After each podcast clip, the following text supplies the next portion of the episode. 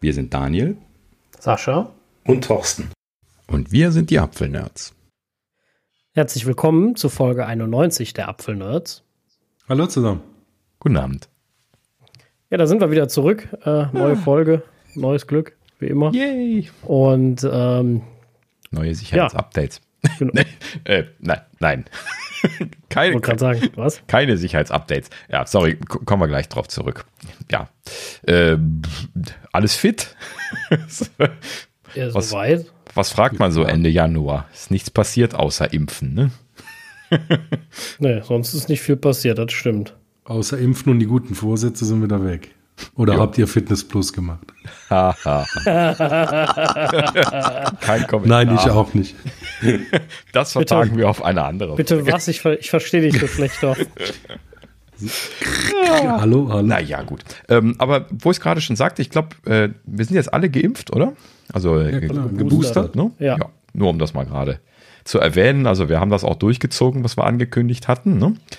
Und äh, also in diesem Sinne nochmal der Aufruf an alle freundlichen Hörer, die uns gerade an der Stelle zur Kenntnis nehmen. Ne? Also äh, bucht euch einfach mal einen, einen, Platz. Das war gar nicht so schwer. Äh, also die haben, äh, also gerade die moderner Strecke, wo ich gewesen bin, die waren echt, äh, die hatten echt Langeweile.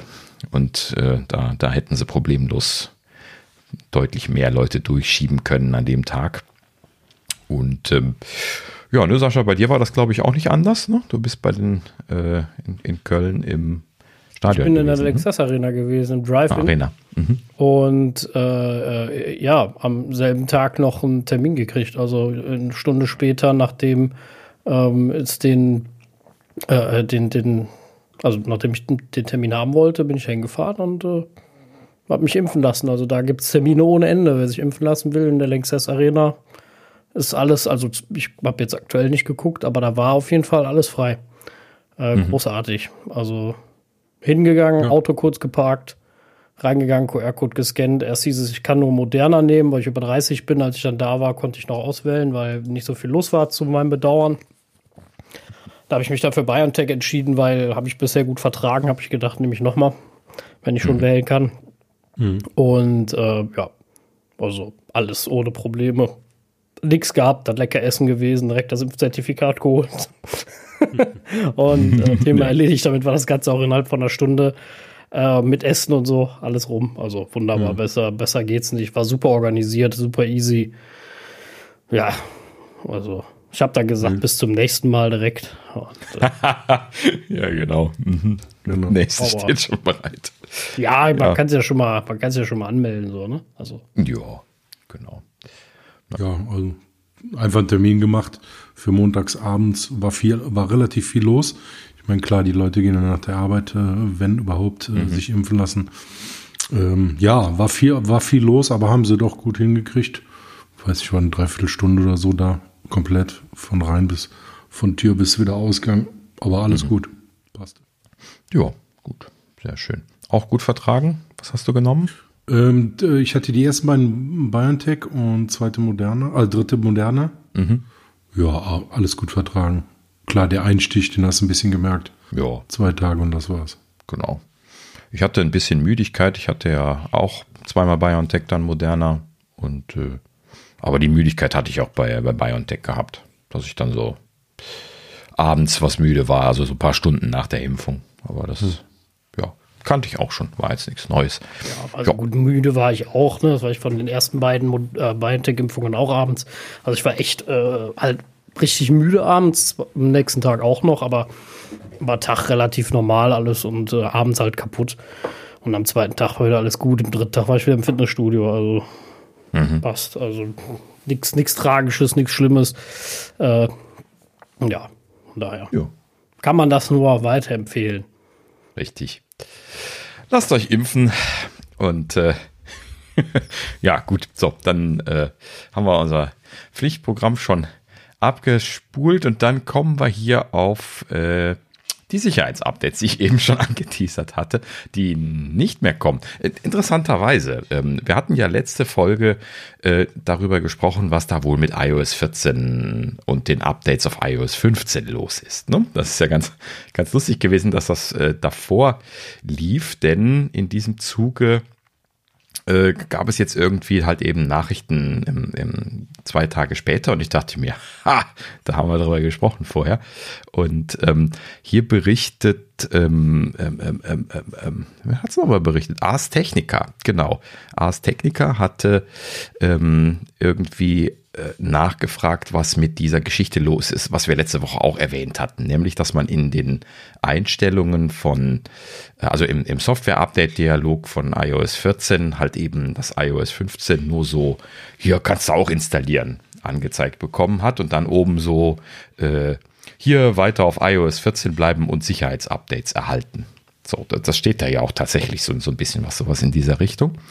Ähm, also genau genommen stand. Jetzt sieht man es nämlich nicht mehr. Und das ist dann jetzt der Artikel gewesen. Und ähm, denn wir hatten ja an der Stelle auch berichtet, dass scheinbar nicht wirklich so super hoch die äh, Adaptionsrate von iOS 15 ist dieses Jahr ne? und hatten ja das darauf geschoben, dass die Leute eventuell da so irgendwie im Glauben gelassen worden sind, dass sie da auch Sicherheitsupdates kriegen und dass sie dann äh, da noch bleiben können. Und äh, letzten Endes also dann da irgendwie den Eindruck gemacht, Apple selber den Eindruck gemacht, dass äh, das wohl scheinbar ein, ein, Plan von ihnen gewesen ist. Äh, Gerade nochmal zur Erinnerung, das ne, fiel mir auch nicht mehr ein letztes Mal, äh, dass äh, das wirklich halt eben den Eindruck machte, dass Apple das wohl machen wolle. Also das steht auch nochmal auf der Webseite drauf. Mittlerweile nicht mehr, aber äh, sie haben das aus dem äh, Archiv rausgekramt, dass das zum Release-Datum auf der Webseite auch drauf gestanden hatte. Dieses, also ich glaube, ich glaube äh, aber auch jeder hat dazu verstanden. Ja, also genau. Ne? Letzten Endes haben das, glaube ich, viele so verstanden. So, und dann wurde halt eben gesagt, so, hey, Apple macht jetzt für die Vorgängerversionen auch noch Sicherheitsupdates. Das war nämlich dann die Hypothese, die viele Leute davon abgeleitet hatten. Und ähm, Letzten Endes scheint dem wohl nicht so gewesen zu sein, denn Apple hatte erstens diese Sachen von der Webseite runtergenommen, aus dem Dialog haben sie es auch rausgenommen und sie bieten ja jetzt iOS 15 als Standard-Update an und sagen nicht, hey, lass das doch auf 14 und krieg weiter Sicherheitsupdates, sondern da steht jetzt halt eben ganz normal, hier installiere halt 15. So. Und äh, dann hat äh, Ars Technica aufgrund dessen, dass das so äh, irgendwie dann durch die Medien geisterte, nachgefragt, so wie das gute Journalisten machen. Und dann hat Apple ihnen gesagt, äh, ja, nee, das, das wäre nur temporär gewesen. Ich zitiere mal hier a grace period, ja, also so übergangsweise. Und ähm, das wäre nur dafür gedacht gewesen, bis Apple Bugs in iOS 15 behoben hätte. So, so hatten die das aber nicht kommuniziert. das also das fand, ich finde aber auch die Aussage so, so komisch von ihnen. Ich meine, wann haben wir das letzte Mal gehört, dass Apple quasi zugibt, dass ihre ersten Versionen verbuggt sind? Genau. Das, also das normal ja macht grade. Apple keine Fehler. Sie sprechen nie offen an, dass sie einen Fehler gemacht haben. Es ist eine Firmenpolitik, nicht zu sagen, dass das ein Fehler ist.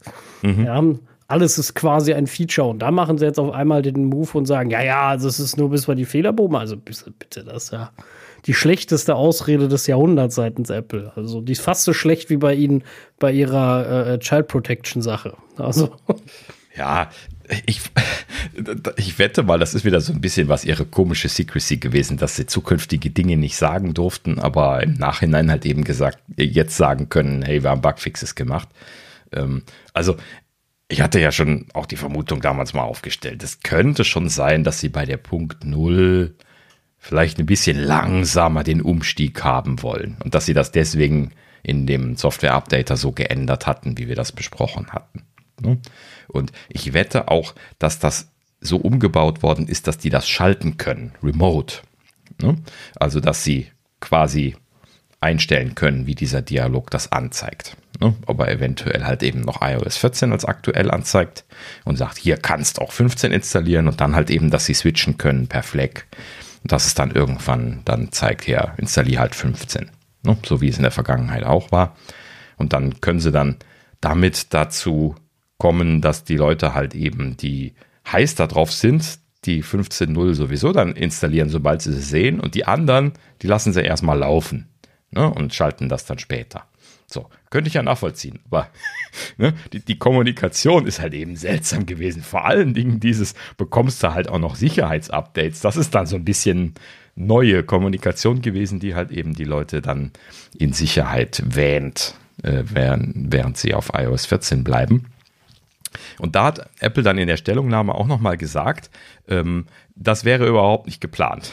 Also den Eindruck, dass sie iOS 14 weiter mit Sicherheitsupdates versorgen werden, das stimmt nicht. Das war auch nur für diese Übergangszeit geplant. Das heißt also für die paar Wochen, bis sie das dann abgeschaltet haben. Und jetzt sind sie wieder auf dem Trip wie sonst, äh, dass sie halt eben nur ganz, ganz, ganz dramatische Sachen da noch patchen, so wie sie das in der Vergangenheit auch gemacht haben. Und äh, entsprechend ist übrigens auch kein Update mehr gekommen. Äh, haben dann natürlich auch nochmal gleich nachgeguckt. iOS 14.8.1 ist das äh, letzte Release, was gekommen ist. Und das ist schon von Oktober. Das heißt also, äh, mehrere Bugfix-Releases von iOS 15 haben sie definitiv ausgelassen. Ja, ja, gut, klar. Also, ich meine, auf der einen Seite, es hätte mich auch gewundert, wenn Apple das macht. Ne? Das passt irgendwie so gar nicht zu ihrem sonstigen Verlauf äh, auch gar nicht zu ihrem Sinn. Und ähm, da sie, glaube ich, mit 15 auch keine Geräte ausschließen, bin mir nicht mhm. ganz sicher. Ähm, nicht. Da ist das ja auch doppelt hinfällig in gewisser Hinsicht. Äh, von daher, ja, warum? Ja, also ich habe mich von vornherein gefragt, was das auf einmal soll. Ne? Also interessant. Der einzige interessante Punkt für mich war, du kannst alte Testgeräte leichter unten lassen auf der älteren Version. Ähm, das war es aber auch. Äh, ansonsten, naja, klar, gerade in unserem Bereich äh, nimmst du sowieso immer das Neueste. Ne? Also. Hm. Naja, gut. Also irgendwie das übliche Kommunikationschaos so richtig sauber läuft Kommunikation in dieser Art und Weise bei Apple in der letzten Zeit nicht. Das könnte aber auch einen Grund gehabt haben. da kommen wir gleich nochmal zu. Ähm, aber ähm, das habe ich unten in der sonstigen Sektion. Ja, das machen wir gleich. So. Ähm, aber so viel dazu. Also hat sich damit erklärt, macht bitte Update auf iOS 15. Mittlerweile läuft es ja ganz gut. Ähm, und äh, ja, ne, Release Candidate steht an von der 15.3, also da ist ja auch, auch mittlerweile einiges. Äh, also der Release Candidate ist da. Ähm, und äh, das heißt also, da ist schon jetzt mittlerweile dann das dritte große Release fast fertig. Ähm, lohnt sich mittlerweile zu wechseln. Ne, also so typischerweise, wenn man nicht sofort wechseln will, kann man ja so bis zur Punkt 1 warten oder sowas, ne? wenn man es jetzt nicht eilig hat. Ne? Also ich könnte das nicht, aber man könnte. also, also Otto Normalverbraucher, ja, genau. Also bis ja, zu Punkt genau. 1 kann man immer warten. In der Regel läuft dann. Also ich muss allerdings auch sagen, bei iOS 15 glaube ich, wenn ich mich jetzt nicht ganz falsch erinnere, äh, lief das System von vornherein recht gut. Ja, recht gut. Aber wie so oft gab es halt eben so ein paar Punkt Null Wehen. So, so zwei, drei Kleinigkeiten, die sie halt eben dann erst beim großen Rollout gemerkt haben. Das ist ja schon fast normal. Ne? Aber na gut, so, apropos beim, beim Rollout bemerkt. Ha, ähm, in den Niederlanden, wir hatten auch letztlich oder letzte Woche, glaube ich, da äh, darüber berichtet hier die, ich habe das immer nur im Englischen aufgeschrieben, Netherlands Authority for Consumers and Markets. Äh, die werden bestimmt einen schönen niederländischen Namen haben. Ähm, die hat ja hier Apple äh, die Verpflichtung auferlegt, äh, In-App-Bezahlsysteme für Dating-Apps äh, freizugeben. Und da hatte Apple ja letzte Woche reagiert und da diese Lösung, die wir besprochen hatten, freigegeben. Also genau genommen eigentlich nicht freigegeben, sondern nur eine Seite freigegeben, wo die Ankündigung drin steht und wo man nochmal einen Link auf ein Dokument hat, was man ausfüllen kann, wo man sein Interesse bekundet, dass man so ein fremdes In-App-Bezahlsystem äh, in seiner App haben möchte oder einen Link auf eine Webseite, wo man bezahlen können will. Und mehr stand da ja auch eigentlich noch nicht. Da waren nur noch ein paar technische Details. Ne? Hier, das wiederholen wir jetzt nicht nochmal, aber da ging es halt eben darum, wie das technisch gelöst ist und dass das dann nur in dem niederländischen Store sein darf und so weiter. Aber mehr als sein Interesse bekunden kann man nicht. Und ähm, es ist halt eben dann jetzt nicht wirklich umgesetzt, sondern quasi nur angekündigt. Und das hat jetzt die, äh, diese, diese Konsumeragentur von den Niederlanden äh, äh, sehr laut kritisiert. Das war nämlich der, äh, der Stichtag, 15. Januar oder sowas, glaube ich, äh, den, den Apple da äh, ganz knapp eingehalten hatte mit dieser Ankündigung, aber halt eben, wie jetzt gesagt wurde, nicht erfüllt. Das heißt also, ähm, da waren mehrere Dinge, die sie zu kritisieren hatten. Erstens sagten sie, äh, Apple habe keine Konditionen genannt. Sie hatten ja angekündigt, dass sie da weiter eine Beteiligung äh, bei haben wollen, aber halt eben keine Details dazu genannt. Die sind noch nicht veröffentlicht bisher. Das heißt also, da sind sie auch deutlich spät hinten dran. Äh, dann haben sie halt eben gesagt, man könne nur Interesse bekunden. Das sollte schon umgesetzt sein. Also da gehen sie schon ziemlich hart zutage. Ne? Also äh, das, ja gut, ich weiß jetzt nicht, wie lange sie vorher Zeit hatten. Ne? Das, ich habe das nicht so richtig verfolgt gehabt. Ähm, so, also dass man nur Interesse bekunden könne. Und sie sagten sogar auch noch, Apple habe sogar neue Hürden aufgebaut. Und zwar äh, ist ihnen dann aufgefallen, dass man nur entweder einen externen Link in die App beantragen kann oder Third-Party In-App-Support für äh, äh In-App-Purchase quasi, äh, aber nicht beides. Und äh, die äh, Regelung äh, äh, verlangt, dass alles möglich sein muss. Also darf Apple das nicht einschränken. das heißt, sie müssen das jetzt alles nochmal ändern.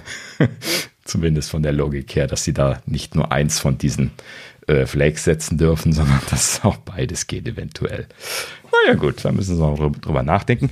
Äh, warum erzähle ich das Ganze? Weil sie eine Strafe auferlegt bekommen haben. Die müssen jetzt 5 Millionen pro Woche bezahlen, bis sie bis sie liefern. Und das ist natürlich für so ein kleines Ländchen wie die Niederlande und wohlgemerkt, es geht ausschließlich um Dating-Apps, ist das schon eine Menge. ne? Also 5 Millionen das schon, pro Woche. Das ist schon ordentlich, ja, 5 Millionen pro Woche. Genau. Es ist das zwar gedeckelt auf, auf, es ist gedeckelt auf, auf 50 Millionen, aber das äh, ist natürlich dann auch immer noch eine Hausnummer. Ne? Also zehn Wochen haben sie, haben sie eingeplant, dass sie maximal Verspätung haben. Ja, spannend ja. wird jetzt äh, sein, wie schnell Apple reagiert. Ja, genau. Wie viel ist 5 Millionen bei, bei dem Markt und äh, wie egal ist Ihnen das? Ja, ja gut, ich glaube bei 50 Millionen ziemlich egal im Grunde. Mhm. Ähm, also das ist ja für die Peanuts, aber äh, ja, trotzdem schwierig. Ich glaube auch, Apple wird sich ja erstmal noch die, die, die Niederlande zu Tode klagen. Also da kannst du mit Sicherheit irgendwie gegen vorgehen oder so. Und, äh nee, das ist ja äh, vorbei. Der Gerichtsweg ist bestritten. Das, das ist ja genau der Punkt gewesen. Die, äh, die Agentur hat Recht bekommen, höchstinstanzlich. Okay, Deswegen musste gut, das jetzt umgesetzt werden. Dann müssen sie zahlen, ja. Mhm, genau. Ja. Naja, also spannende Sache. Äh, wie so üblich, das kennt man ja leider von Apple an der Stelle, bekleckern sie sich da nicht unbedingt mit, mit Ruhm, auch dann was die Außendarstellung und das Erscheinungsbild in der Presse und so weiter angeht. Die kommen ja dann immer so wie so ein sturer Bock, kommen die da rüber. Ne? Das, das können sie sehr gut.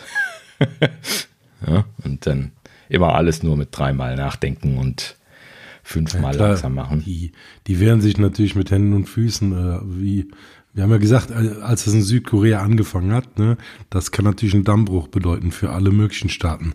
Mhm. Und dann hauen die natürlich alle drauf. Und natürlich wehrt sich Apple mit Händen und Füßen. Ja. So klar. Gut, auf der anderen ja. Seite muss man auch mal sagen, bei solch komplexen Sachen muss man auch immer ein bisschen Implementierungszeit geben. Das machst du auch nicht von heute auf morgen alles. Und, nee, äh, richtig. Da, das finde ich, darf man auch immer nicht vergessen, dass Apple da jetzt natürlich auch nicht das größte Engagement vielleicht gerade reinsteckt. Ja, aber wir wissen auch alle, wir haben alle lang genug äh, äh, schon gearbeitet, um zu wissen, dass dann auch so ein, so ein Großprojekt, was es ja wahrscheinlich sein wird, ähm, auf Apples Roadmap auch echt beschissen ist. Ne? Also da werden die keine Kapazitäten für eingeplant haben. Die haben tausend andere Pläne, die sie umsetzen, die Deadlines haben und äh, dann kommt sowas um die Ecke. Ja, gut, die Kapazitäten, die sind jetzt natürlich dann in diesem Fall herzlich egal. Das ist ja so, wie wenn der Datenschützer kommt und sagst, du kannst nicht releasen, solange du nicht Dokumente hast und diese Geschichten. Da kannst du dich dann auch aufregen, aber musst du dann trotzdem machen.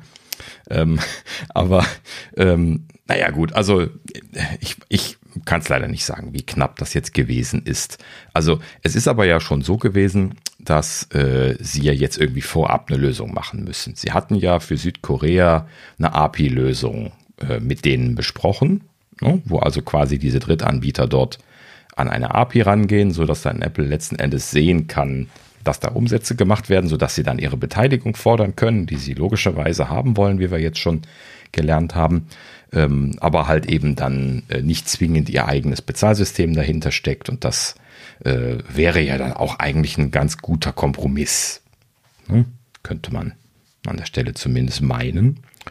Und ähm, ja, so hatten sie das ja irgendwie äh, wohl scheinbar ja sogar mit Google zusammen in Südkorea vorgeschlagen. Ne? In Südkorea sind ja Apple und Google äh, ne, beide betroffen von diesem Gesetz gewesen, die, was sie da erlassen haben. Und ähm, ja, letzten Endes ist dann hier diese niederländische Geschichte so links reingeschlittert kommen, gekommen. Und deswegen hat man auch den Eindruck, dass das musste jetzt vorab irgendwie ganz schnell gelöst werden und äh, ist nicht äh, von langer Hand geplant gewesen. Hm, keine Ahnung. Äh, ne? Gut, dass generell Apple da Ressourcen und, und, und so einplanen sollte, klar. Ich meine, dass sie sollten auch gemerkt haben, dass ihnen das so langsam, äh, ja, ich sag mal, auf die Füße fällt, beziehungsweise dass das kommen wird. Ne? Ähm. Frage ist immer, ob sie da jetzt mit so viel Druck gerechnet haben. Ne? Ich meine, 50 Millionen in dem einen Land ist das eine, ne? aber wenn das nächste kommt und sagt, wir wollen 500 und die nächsten sagen, wir wollen auch nochmal 200, irgendwann läppert sich ja das. Ne? Irgendwann äh, mhm. ist, dann, ist dann auch viel. Also ich glaube schon, dass äh, sie sich jetzt ähm, bewegen müssen, ob sie nun wollen oder auch nicht. Ja, klar. Ne? Also die, äh, die Zeit des Abwiegelns ist quasi jetzt vorbei. Es gibt jetzt einfach so viele Gelegenheiten, wo schon gesagt worden ist, da muss was passieren. Und äh, natürlich werden da viele andere sich da jetzt dahinter hängen. In Amerika wird ja gerade auch wieder ein Gesetz auf, auf Bundesebene vorbereitet, wo sie in die Richtung gehen wollen. Und äh, äh, naja, so und in, in zig anderen äh, Regionen auch noch. Also das, das Thema ist bei weitem nicht zu Ende. Das fängt gerade erst an. Und ich glaube, Apple tät sich ganz gut damit, da jetzt relativ freigiebig das für alle, nicht nur irgendwie jetzt dann für Südkorea äh, und für die Niederlande, sondern dann halt eben auch wirklich weltweit diese Änderung dann mit der API zu machen, wenn sie das in Südkorea durchbekommen, dann äh, haben sie ja zumindest dann da so eine äh, battle-proven Lösung, wo sie sagen können, hey, guckt mal, das haben wir jetzt schon überall ausgerollt, wir wollen euch ja Gutes. Ne? Dann können sie da wieder sich selbst profilieren und sagen, hey, äh, wir haben gute Dinge für euch gemacht. Auch wenn wir mit Händen und Füßen gekämpft haben, aber jetzt haben wir es gemacht. ja, gut, Nein. ich meine, sie stellen sich ja gerne am Ende gut dar, von daher. Ab. Natürlich. Das will aber ja auch jeder. Das ist ja auch vollkommen legitim. Gut, ja, so viel zu der News-Sektion. Dann wird es natürlich Zeit für die Gerüchteküche. Gerüchteküche brodelt. brodelt, brummt und kocht. Ähm, nicht ganz so viel wie letztes Mal, aber ein bisschen, bisschen Kleinkram gibt es. Ähm, vor allen Dingen äh, geht es so schießt es sich schon so ein bisschen was auf das Frühjahrsevent ein, da kommen wir gleich nochmal zu. Und so die gesamte Produktpalette für 2022, die hat unter anderem zum Beispiel hier Mark Gurman in seinem Power On Newsletter ähm, angesprochen. Er hat da an der Stelle gesagt, hier ähm, 2022 soll Apple ein wahres Feuerwerk an neuen Produkten äh, abschießen. so, und er meinte das tatsächlich so im Sinne von mehr als sonst. Ja, wir haben da nichts dagegen. Genau, ne? können wir uns nicht beschweren. Ähm, allerdings ist das jetzt mehr oder weniger nichts Unbekanntes für die äh, regelmäßigen Hörer der Apfelnerds. Alles, äh, was er hier erwähnt, haben wir jetzt so in der letzten Zeit auch immer schon spekuliert. Also eigentlich nicht wirklich was Neues. Ähm, ich kann es ja nochmal gerade aufzählen. Vor allen Dingen sagt er hier, äh, soll im Herbst soll es halt eben brummen. Ähm, und Apple plane im Herbst äh, die Veröffentlichung von dem Low-End MacBook Pro. Also wir nannten es bisher 14 Zoll MacBook Pro, das neue quasi, das redesignte. Dann ein iMac-Update, wobei er da offen gelassen hatte, was für eins konkret. Äh, natürlich den Mac Pro, der noch aussteht. Äh, das neue MacBook Air, wo wir ja auch schon drüber gesprochen hatten. Und die AirPods Pro 2. Die waren ja auch laut Ming Chi Kuo schon ins zweite Halbjahr gerutscht. Und in diesem Sinne äh, ist das auch safe. Dann kommt natürlich das Standardprogramm, also drei neue Apple Watches, äh, die neuen iPads, die iPad Pros. Also Standardprogramm ist gut, das äh, äh, hatten wir zumindest alles schon besprochen. Und dann natürlich die iPhones 14. die wir jetzt nur zusammenfassend erwähnen. Und, Bist du sicher, dass das iPhone 14 kommt? Nein. Apple dieses Jahr ja keins. Nein, dieses Jahr. Pff, einfach so. Dieses Jahr Reichtum geschlossen. Wir müssen genau. für die Niederlande hier. Äh, wir hatten keine Zeit, ein iPhone zu entwickeln. Die Niederlande wollte gern für die Dating-App äh, alternative genau. Bezahlmethoden. Bestellt ja. euch bei denen. Richtig. iPhone-Jahr fällt aus. Ja. Aber wegen nee. Reichtum geschlossen finde ich auch gut. Mhm.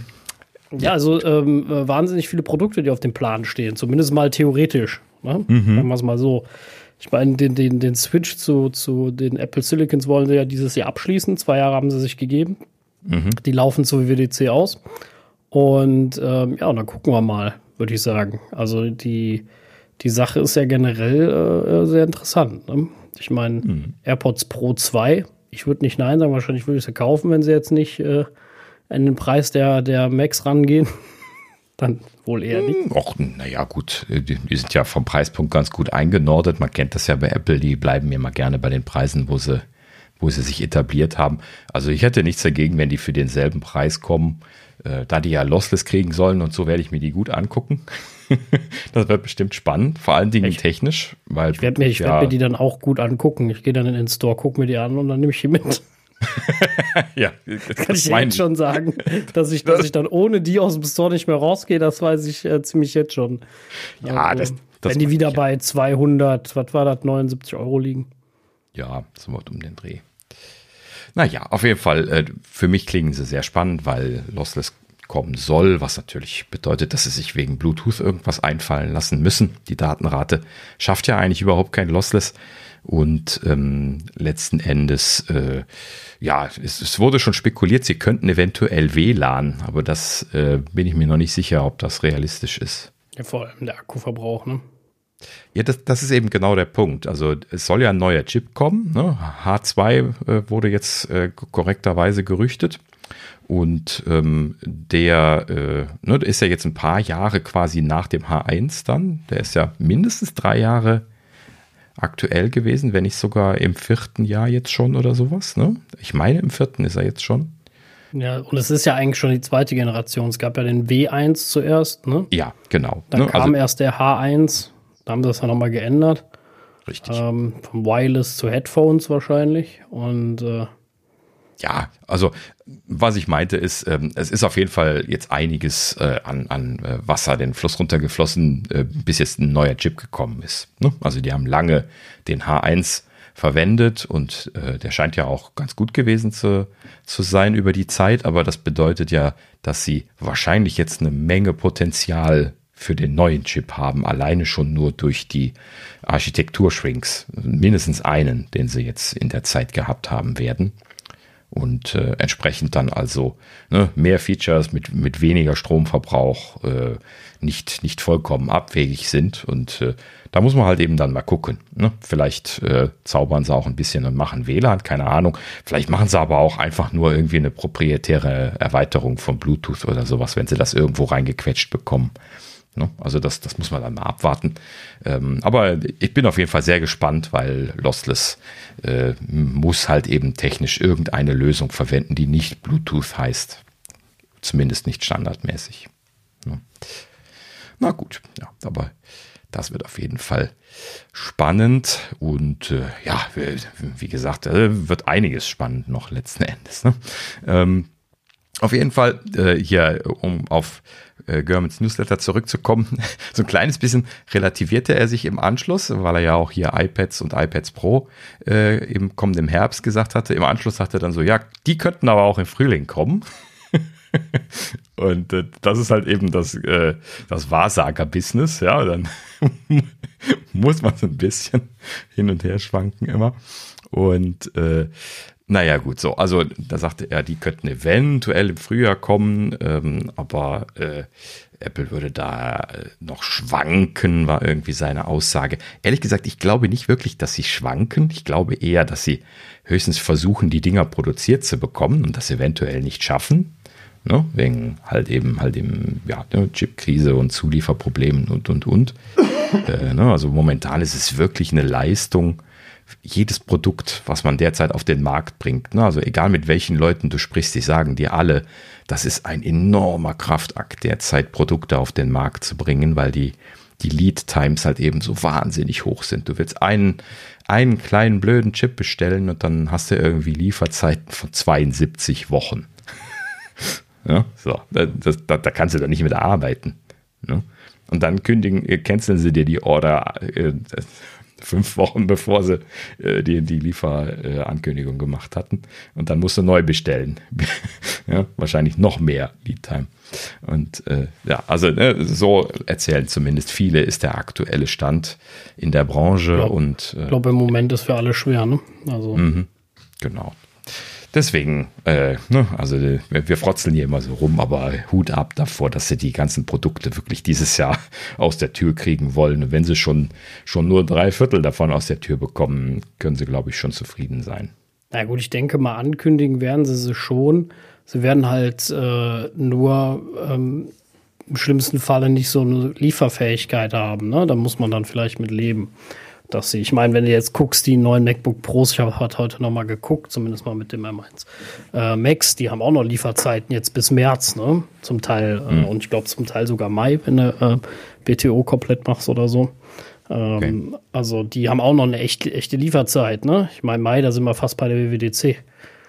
ne? ja, also beinahe. Und äh, also das ist ja auch nicht gerade um die Ecke. Das, deswegen, also ich, ich glaube, das ist im Moment wirklich für alle schwer und im schlimmsten Fall hast du halt Lieferzeiten. Ich meine, kannst jetzt auch nicht mehr viel machen, ne?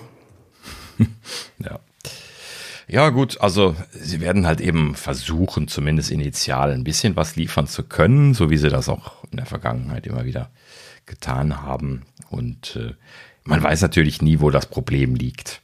Ne? Ob sie jetzt äh, eine Komponente, die sie von mehreren Zuliefern bekommen, äh, Probleme haben, ne? dann gehen sie einfach bei einem anderen hin, bestellen was mehr. Das klappt dann noch besser äh, wenn man so Apple ist und dann halt eben da große Verträge mit denen hat, äh, als wenn es sich jetzt irgendwie um Probleme bei einem Display oder sowas handelt, ne? was dann nur ein oder zwei große Fertiger fertigen und die arbeiten schon an der Kapazitätsgrenze und solche Geschichten. Äh, bei Apple ist ja immer noch mal das Problem mit dazu, dass die ja so wahnsinnig viel brauchen.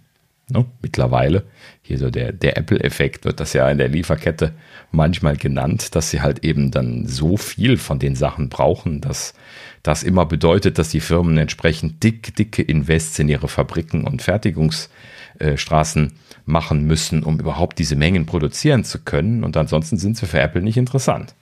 Ne? Das ist natürlich auch nochmal so eine Sache für sich. Na gut, so. Ähm, aber weiter zu, zu German nochmal. Er sagte außerdem, dass äh, er im, also er nimmt an, dass im ersten Halbjahr noch ein äh, Mac kommen wird. Und zwar äh, sagt er da, äh, dass das ein Mac mit M1 Pro Prozessor sein wird. Also ich nehme mal an, er meint Pro beziehungsweise Mac, ne? also diese neue Pro Macs Architektur.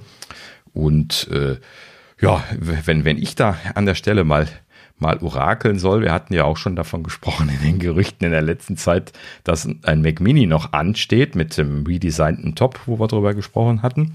Und dass da halt eben auch mit großer Wahrscheinlichkeit noch die Pro-Prozessoren reinkommen. Das wäre natürlich auch ein, ein schönes Feature, zumindest customizable, ne? dass man sich, sich das also irgendwie zusätzlich dann konfigurieren kann. Und äh, ja, würde halt eben nicht schaden. So, und Alternativ, was fällt uns noch ein? Gerade wo, wo Daniel darauf wartet, wäre natürlich auch der iMac noch ausstehend. Ähm, an der Stelle hat sich aber ja dann äh, der eher jetzt für den Herbst angekündigt. Das hat nämlich hier Mark Gurman geschrieben und ich meine später hier Düllen oder irgendjemand auch noch. Muss ich gleich mal schauen, wenn ich dazu komme. Und äh, naja, also so, ich habe mich jetzt schon damit abgefunden, dass mit dem Mac Pro das, wenn überhaupt, dann erst im Herbst kommt und ähm, letzten Endes äh, damit dann wahrscheinlich der Mac Mini dann jetzt erst noch aktualisiert wird vorher. Gut, so. So viel zu Mark Görman. Dann hier äh, unser League-Rentner Düllen hat natürlich auch wieder getwittert. Der ist momentan echt aktiv. Das ist Wahnsinn. Seit Wochen haben wir ihn jetzt irgendwie hier im Programm gehabt. Und auch diese Woche hat er wieder drei Tweets, glaube ich, abgesetzt. Mittlerweile folge ich ihm. Das ist, das ist so einer, dem, dem kann man sehr schön folgen auf Twitter. Der twittert einfach gar nichts außer Gerüchte.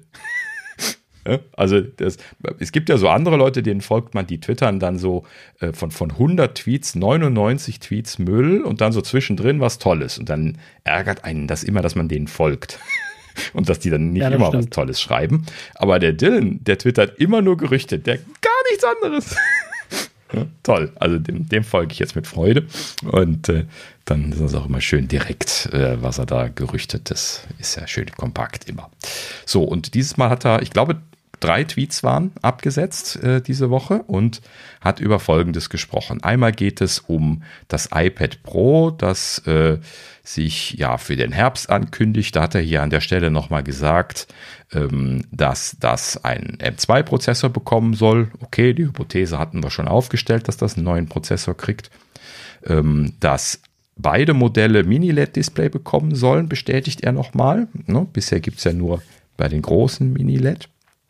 Und ähm, dann hat er nochmal gesagt, dass es eher unwahrscheinlich ist, dass dieses Jahr diese gerüchtete MagSafe-Rückseite kommt. Das hatten wir ja auch letzte Woche gehabt, äh, ne, mit dieser Glasrückseite und dem großen, äh, nee, äh, der Aluminiumrückseite mit dem großen Glasapfel-Logo in der Mitte, wo dann potenziell der MagSafe-Anschluss drin sein soll. Und ähm, an der Stelle, ich glaube, das kam auch von ihm selber letzte Woche und äh, nee, also vorletzte. Ähm, und äh, an der Stelle hat er das jetzt hier geschoben und gesagt, das äh, wird auf jeden Fall nicht für dieses Jahr kommen, äh, wenn überhaupt, dann erst nächstes Jahr. So, naja, gut. Äh, ist wahrscheinlich ein bisschen komplexer das Thema, allein schon wegen der Stabilität, da hatten wir ja drüber gesprochen, dass werden sie bestimmt gut austesten müssen. Das können sie sich nicht leisten, dass die Dinge in der Schule auseinanderfallen. Ne? Das wäre ziemlich peinlich. In der Tat, ja. Das wäre schon sehr schlecht für ein Premium-Produkt. Mhm. So einmal zerbröselt in der Schule. Ja. Abgesehen von der Verletzungsgefahr natürlich. Ja, und ich weiß ja jetzt schon, wie das aussieht. Ne? Das Ding, das ist noch nicht mal eine halbe Stunde auf dem Markt. Da hat das schon der erste auf YouTube zerbogen. Ja, ja, und dann logisch, wie splittert immer, ne? dir halt eben das Logo entgegen und dann, dann war es das. Ja.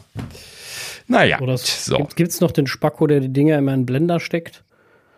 Hm. Ist der noch oder ist der mittlerweile? Nein, nein, äh, der, der ist officially retired, soweit ich das äh, mitbekommen oh, Gott habe. Sei Dank. das, das, ist ja der Gründer von, von, von Blendtech gewesen. Der, also. Das ist so ein ganz bekannter, äh, äh, ja, also der Gründer, wenn ich es richtig in Erinnerung habe. Ja, gut. War eine riesen Ressourcenverschwendung und totaler Blödsinn, aber äh, naja, Weißt du, was, da, was das Blender verkauft hat? Diese Videos, das, das glaubst du nicht. Ja, klar, also, dass der mal damit Plus gemacht hat, keine Frage, ne? Aber äh, naja, musste halt äh, immer, immer nicht sein, ne? Aber gut. Ja, gut. Also an der Stelle, ich kann es ja nicht verhindern. Also ich, ich würde. Nein, nein, nein, nein, um Gottes Willen. Also das, das kann man nicht, aber naja, manche Sachen sind halt fraglich. Ja, klar. Aber ich kann halt eben nicht verhindern, dass andere Leute solche Dinge tun und dann, dann, dann kann ich es mir zumindest anschauen und den Kopf schütteln. das stimmt, ja. ja. Don't breathe this. Don't breathe this. Jetzt habe ich es ja, zweimal gesagt, versaut. Ich sag's nicht mehr. Gibt ja, gibt ja, gibt ja immer so, so einige Dinge, die, die seltsam sind und äh, naja, diese komischen St äh, Stresstests für, für die Geräte, äh, die nicht wissenschaftlich sind, sind ja immer ein bisschen, bisschen spaßig. Ne? Also. Ja. Wobei halt eben in den letzten Jahren das auch schon fast langweilig geworden ist bei Apple, weil äh, die Leute ja mittlerweile dann einfach die Dinger so oft runterschmeißen, dass ihnen die Augen rausfallen und sie sagen, oh, das habe ich jetzt nicht erwartet. und dann machen sie irgendwas, wo es auf jeden Fall kaputt geht, so von der Kirche schmeißen oder sowas. Ja, ja, genau. Ja. Also das äh, denkst du dann auch so, ja. Wenn jetzt nichts Besseres einfällt, dann, dann ist das schon okay, ein iPhone zu kaufen. ja. Naja. So, ähm, zurück zu Dylan. Ähm, Air, äh, iPods hatten wir gesagt. AirPods Pro 2 bestätigt er nochmal kommend im Herbst. Also das kam dann jetzt nochmal von German und Dylan. Das ist natürlich dann immer besonders bestätigt. Und äh, er sagt auch, dass äh, äh die iMac Pros kommen. Also er hatte schon gesagt, dass die iMac Pros kommen sollen. Er hatte, glaube ich, auch gesagt, dass die Pro heißen sollen. Das äh, wurde ja mehrfach gerüchtet. Das bestätigt er auch in dem Tweet nochmal, dass also die dieser wahrscheinlich der große iMac, der jetzt kommt, äh, eher ein iMac Pro wird und dass der ähm, die äh, iMac, äh, die M1 Pro bzw. Max Prozessoren bekommen soll. Das wussten wir ja schon. Und er ergänzt das jetzt hier noch und sagt, der iMac Pro, der soll sogar noch einen besseren Prozessor bekommen als Pro oder Max. So, das heißt also. Ähm, ja, gut, macht ja je nachdem auch Sinn. Also die, die iMacs hatten ja in der Regel auch immer die, die, die, ähm, äh, sagen wir die Desktop-Prozessoren drin, früher schon. Die Xeons, die Intel. Nee, auch die großen i7s, ne? Also nicht die Mobile-Chips, sondern die hatten, die iMacs hatten eigentlich immer die normalen ja, Desktop-Systeme drin. Die die, die gab es ja für, für alle Varianten. Also die, die i7, die gab es immer als Mobile und als Desktop-Version, deswegen kann man das nicht so leicht sagen. Äh, und dann gab es nochmal die Xeons, die dann nicht i hießen. Ja gut, die Xeons sind ja diese, diese extremen Server-Dinger, aber ich meine, ja, ja, die, die iMacs hatten halt immer die, nicht mobile Version drin, was dann nochmal einen Unterschied macht bei der Leistung, weil sie halt einfach nicht ganz so krass darauf achten müssen, mal auf Strom zu sparen. Mhm. Und äh, das macht ja da auch Sinn. Also klar, dass der iMac da vielleicht nochmal ein Schippchen mehr hat.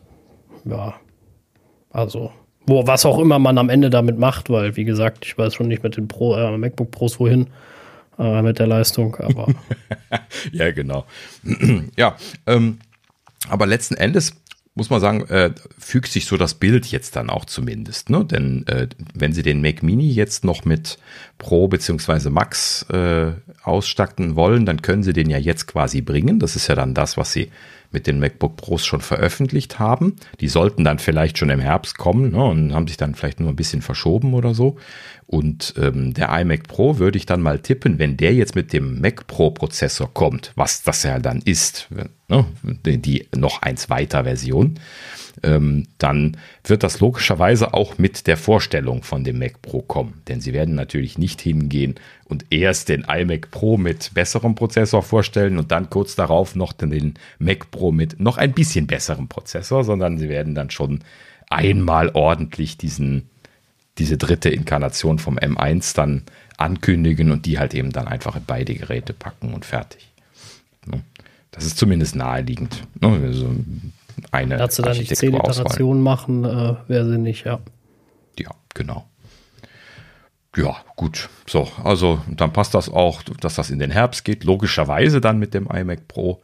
Ähm, ich persönlich hoffe dann nur, dass die nicht allzu teuer werden, die iMac Pros, weil ich möchte eigentlich gar nicht so einen Pro Pro haben, sondern äh, mir hätte da ja jetzt schon so ein, äh, naja, ich hätte auch schon den M1 gekauft, wenn sie den nicht groß gebracht hätten. Äh, aber äh, so ein M1 Pro oder sowas würde ich ja jetzt auch nehmen. Aber ich brauche jetzt nicht so ein, so ein Max oder Max Max. ähm, ja gut, die Namensgebung wird ja eh doppelt interessant. Ne? Ich meine, ja. M1 Pro und Max haben wir schon. Was kommt dann in den, äh, in den äh, äh Mac Pro? Ne? Ich, ich, hätte ja einen Vorschlag. Pro Max. Pro Max. Das könnte, wäre wär gar nicht so, so abwegig, ja. Oder er heißt einfach M1 Plus.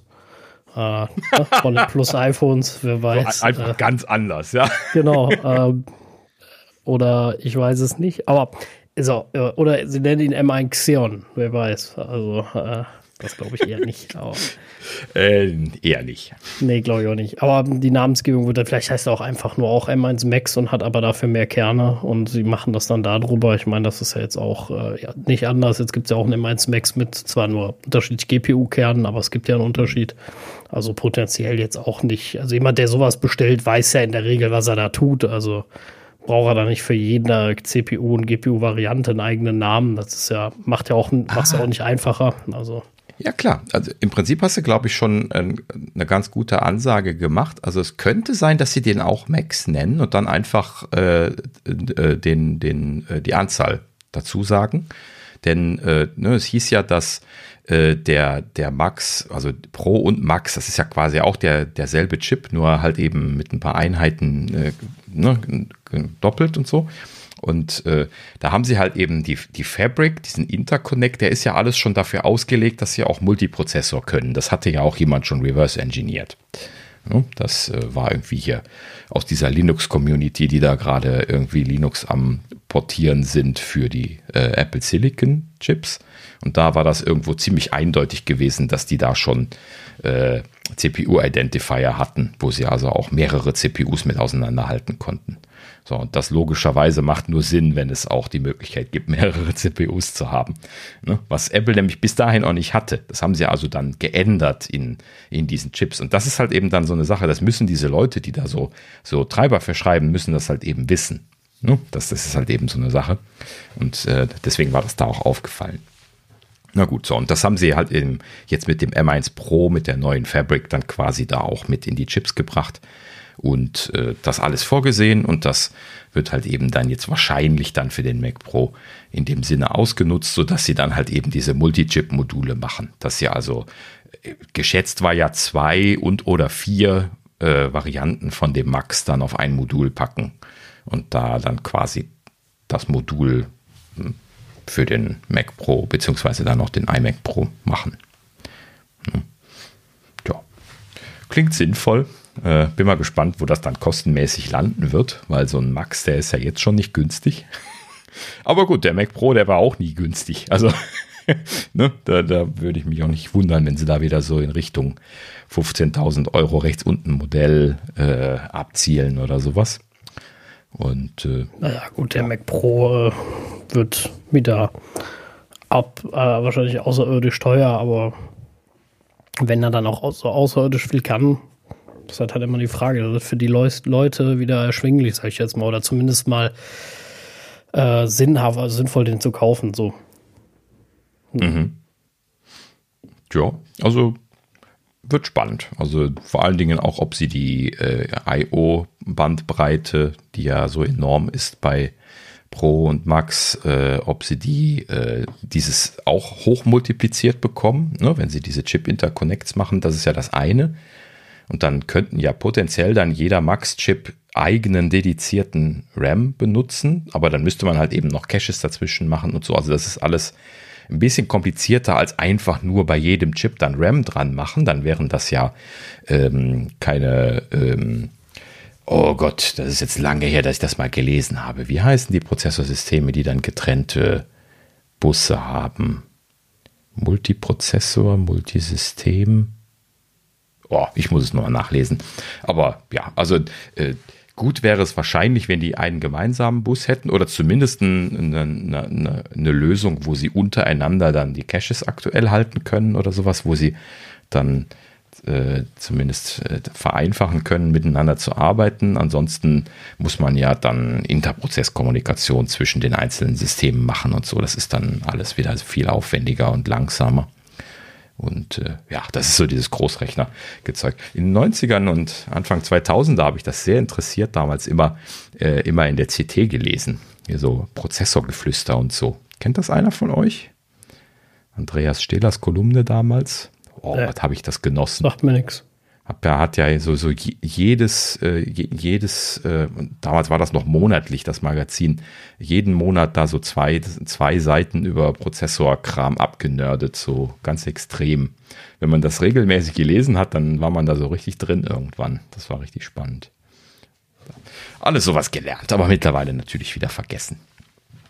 Naja, gut, so. Äh, also bleibt spannend. Mal gucken. Sie werden wahrscheinlich so eine Multiprozessorlösung machen. Gut. Äh, äh, äh, ähm, was hatte er noch gesagt? Ach so, ja, äh, iMac Pro habe wohl Produktionsprobleme gehabt und aktuell auch noch ein bisschen was Sorgen, aber naja, gut, bis Herbst ist noch ein bisschen Zeit. Wir hoffen, dass sie das noch unter Kontrolle bekommen. Und damit wäre das dann erledigt. So, und dann hat er in seinem letzten Tweet, also Dylan nochmal, auch hier wieder nochmal vom Spring Event gesprochen. Das würde jetzt konkrete Formen annehmen. Das iPhone SE 3 ist quasi gesetzt, das iPad Air und das redesignte Mac Mini mit äh, M1 Pro bzw. Max Prozessor. Das bestätigt er also hier nochmal aus unterschiedlicher Quelle, wollen wir hoffen. Es wäre ja lustig, wenn Dylan und Mark Gurman dieselbe Quelle hätten. weil sie oft so ähnliche Sachen berichten. Aber nee, sie, sie äh, schweifen, äh, sind noch manchmal anders ausgelegt. Aber gut, so viel dazu. So, und jetzt noch eine ganz interessante kleine Gerüchtelage mal hier aus dem anderen Camp. Habe ich mal mitgebracht hier. Ähm, The Verge berichtet, Google arbeitet wohl an einer VR-Brille. Doch, wer hat das denn erwartet? Na ja, gut, Google. dass die auch auf den Zug aufspringen wollen. Ja, ja die, wieso? Die, die waren ja auch die ersten, die mit Google Glasses angekommen sind. Also, ne? Da gab es ja schon mal was. So, ja, interessant. Ja, gut, aber ja. Das ist jetzt, ja gut, das wird ja teilweise in der Industrie auch genutzt. Also ähm, ja, da haben sie es ja auch noch verkauft. Genau. Nachdem sie es bei Konsumern eingestellt haben, das habe ich ja nochmal nachgelesen in dem Zuge, ähm, hatten sie das ja noch im Industriekontext verkauft, die, die Glasses, aber mittlerweile haben sie sie eingestellt. Und ähm, sie hatten das aber auch wohl abgewickelt. Also sie haben da keine aktive Entwicklung äh, mehr gehabt in dem Bereich und haben das jetzt komplett neu aufgezogen. Auch übrigens an einem geheimen Campus, gar nicht bei sich selbst, sondern irgendwo in der Bay Area hätten sie einen geheimen Standort etabliert für 300 Mitarbeiter und äh, wären dort äh, mit Project Iris äh, an diesem Thema jetzt am Arbeiten. Und äh, ja, die Gerüchtelage sagt, sie befinden sich im Prototypenstadium, also zumindest haben sie schon Testhardware, wo sie mit arbeiten. Ähm, Prototyping heißt natürlich, dass sie noch nicht so weit sind, dass sie jetzt irgendwie morgen mit einem Produkt um die Ecke kommen, aber äh, sie scheinen ja zumindest dann schon eine Idee zu haben, in welche Richtung es geht, ähm, so dass sie Prototypen am Bauen sind.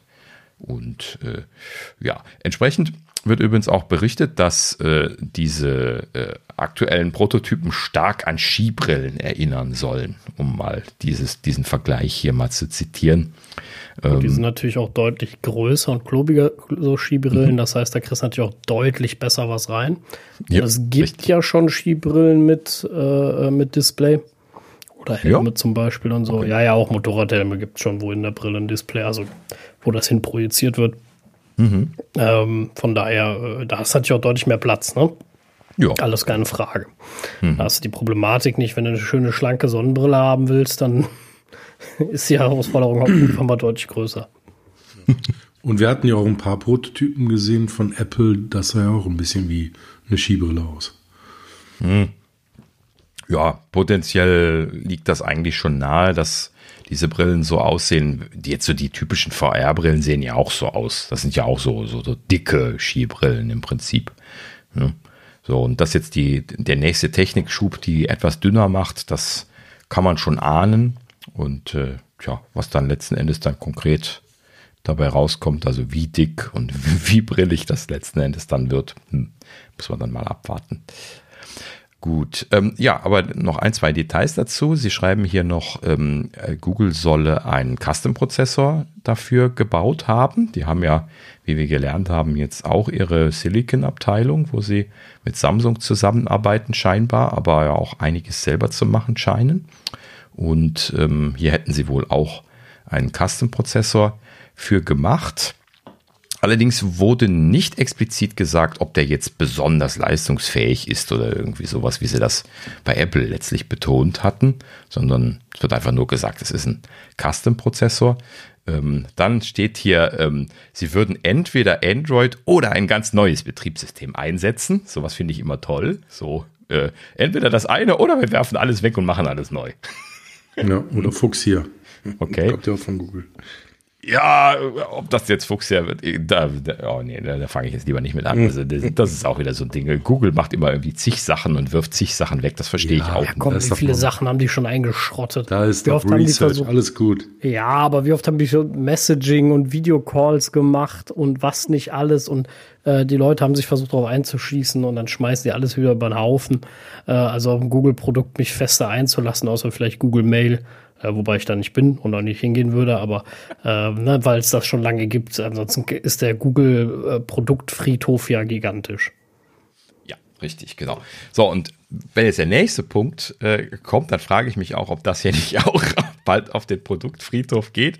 Denn, äh, das, das meine ich ernst, und zwar ähm, soll hier ähm, das Gerät Offloading vom Processing machen, und zwar ins Google Data Center. Das heißt also, äh, erst hieß es dann hier irgendwie in dem Text, äh, verschiedene Verarbeitungsaufgaben sollen vom Data Center umgesetzt werden. Da dachte ich mir dann noch so, ja gut, okay, gut, kann man irgendwie hier äh, komplexe Bilderkennung oder sowas dann irgendwie da machen. Ähm, obwohl genau da hätten sie ja einen Chip für, ne? Also das war schon ein bisschen konfus. So, und dann schrieben sie weiter, äh, so sollen auch Grafiken dort gerendert und dann zum Head Headset zurück übertragen werden. So, da wollen also, sie dann die so. Wollen, die wollen die Grafiken im Data Center rendern, mhm. das Ganze wieder zur Brille schicken und anzeigen. Und das mit null Delay, möglichst. Ja, klar, mhm, sicher. Genau, ne? das, das, das geht auch. Und mir wachsen Gummibärchen aus der Nase. Richtig. das ist wahrscheinlich, ja. Ne?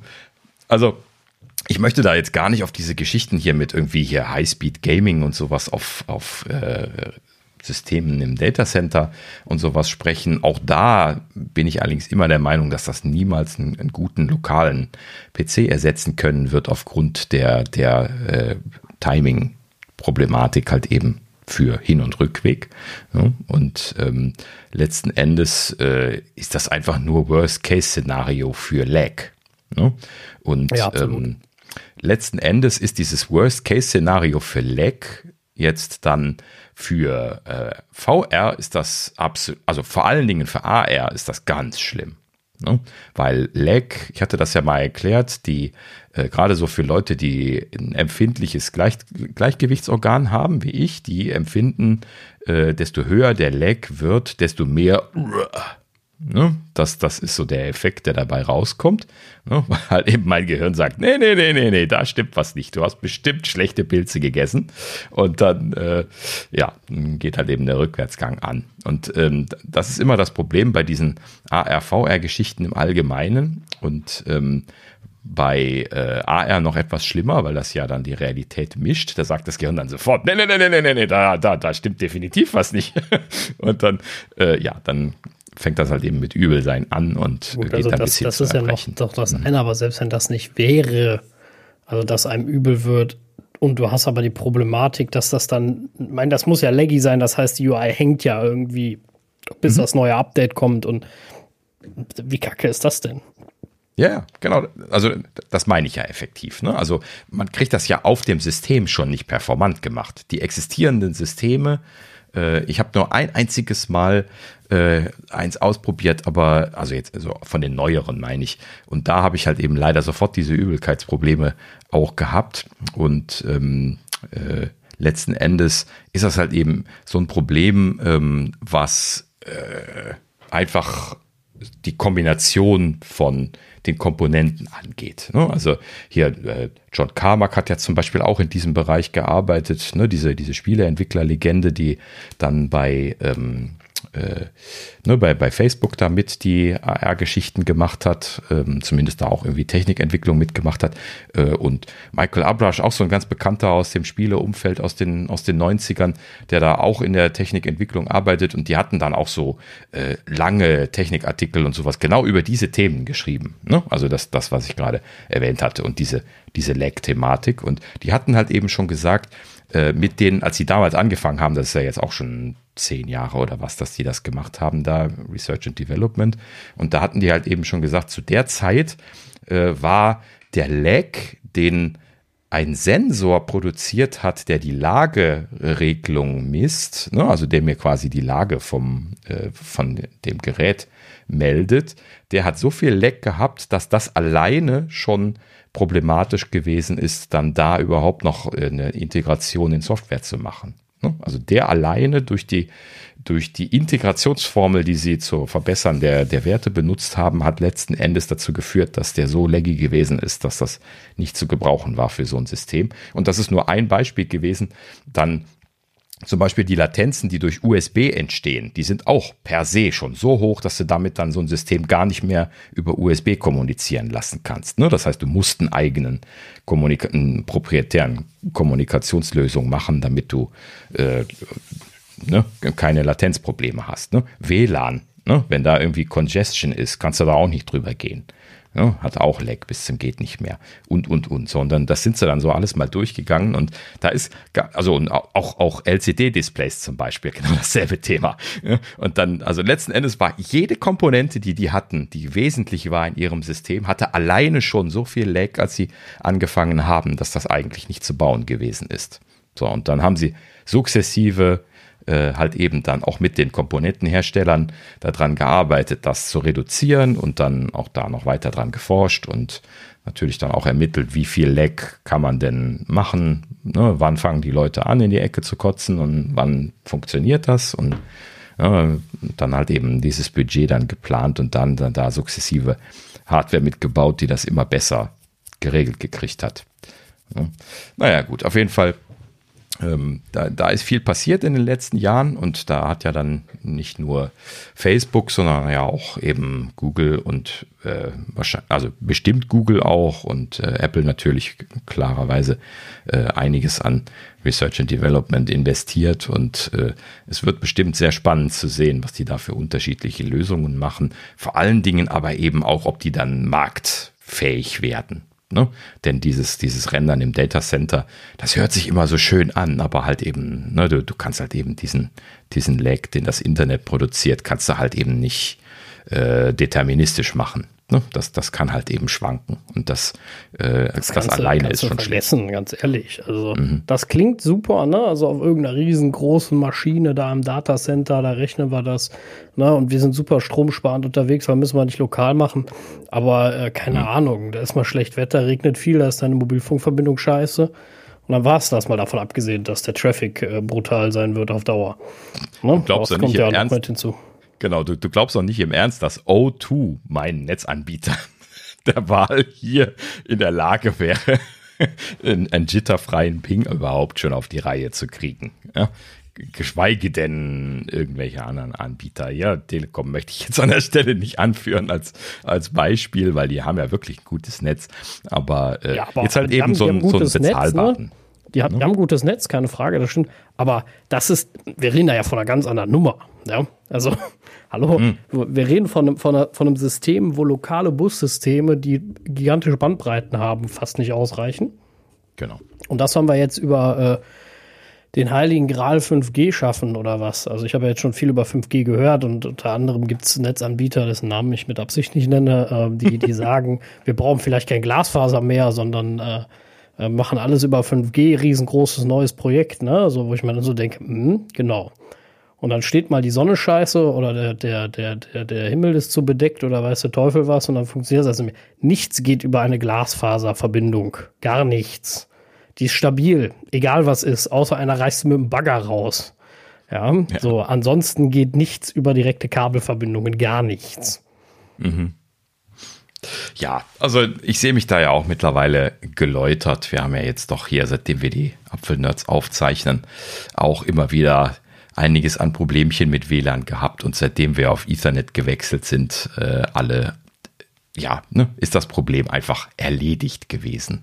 Davon abgesehen, dass wir so, so wie heute alles nochmal durchstarten müssen. Das passiert halt eben leider immer wieder nochmal, ne? dass irgendwie hier äh, Jackie, Jerky Slideshow in, in Zoom dann gerade am Start ist. Aber das ist jetzt nicht Zoom schuld, sondern scheinbar irgendwie dann die Netzinfrastruktur, unter anderem die, die Modems, die wir hier regelmäßig immer wieder mal durchstarten müssen. Ähm, ja, aber ansonsten, ne, wenn, wenn das funktioniert, dann ist Ethernet einfach rock solid. Das muss man ja echt lassen. Ne? Also das, was der Netzanbieter liefern kann, ja, bei, mir jetzt gerade nicht so wahnsinnig viel momentan von dem Gigabit, was sie mir eigentlich versprochen haben. Also ich nörgel jetzt hier rum, dass ich nur 500 Megabit in der Regel Downstream das ist wirklich bekomme. Jammern auf hohem Niveau. Ja, genau. ne? Aber hier ist halt eben einfach auch große Last. Es ist ja hier noch im Flutgebiet und sie sind froh, wenn sie überhaupt den Leuten Internet damit machen konnten. Deswegen beschwere ich mich auch nicht. Ähm, ne, also Telekom ist ja, soweit ich das weiß, immer noch kaputt ähm, von, den, von den Flutschäden. Ähm, und äh, deswegen sind natürlich alle auf Kabel gegangen. Alle, die irgendwie konnten. Und deswegen bin ich auch glücklich mit meinen 500 Megabit. Da sponsere ich dann gerne hier die Nachbarn etwas mit. Aber gut, so, also äh, so viel dazu. Ähm, Ja, also was wollte ich jetzt eben noch gefrotzelt haben, wo, wo wir von der Telekom sprachen? Ah ja, genau. Äh, O2 wird den Ping niemals schaffen. Bei der Telekom hast du dann sofort die, äh, die, das Volumen verbraucht. Wenn du da ja, drei 8K-Bilder durchgeschoben hast. immer, ne? Ich meine, äh, genau. das ist schon richtig, äh, da stimme ich dir soweit äh, auch zu. Aber äh, ja, es ist halt, also nochmal, nichts geht über das Lokal, also muss so, eine, so ein Kram lokal berechneten Punkt. Thema aus. Genau. So. Deswegen glaube ich auch, dass der, der Ansatz, den Apple zumindest gerüchteweise gewählt hat, dass sie halt eben wirklich ein, ein sehr leistungsfähiges System da in diese Brille reinpacken und alles lokal berechnen, das, das, das klingt mir wirklich realistisch. Ne? Und äh, ne, da, da passt das dann auch zusammen. Da können sie dann diese super hochauflösenden Displays dahinter packen und können die auch befeuern.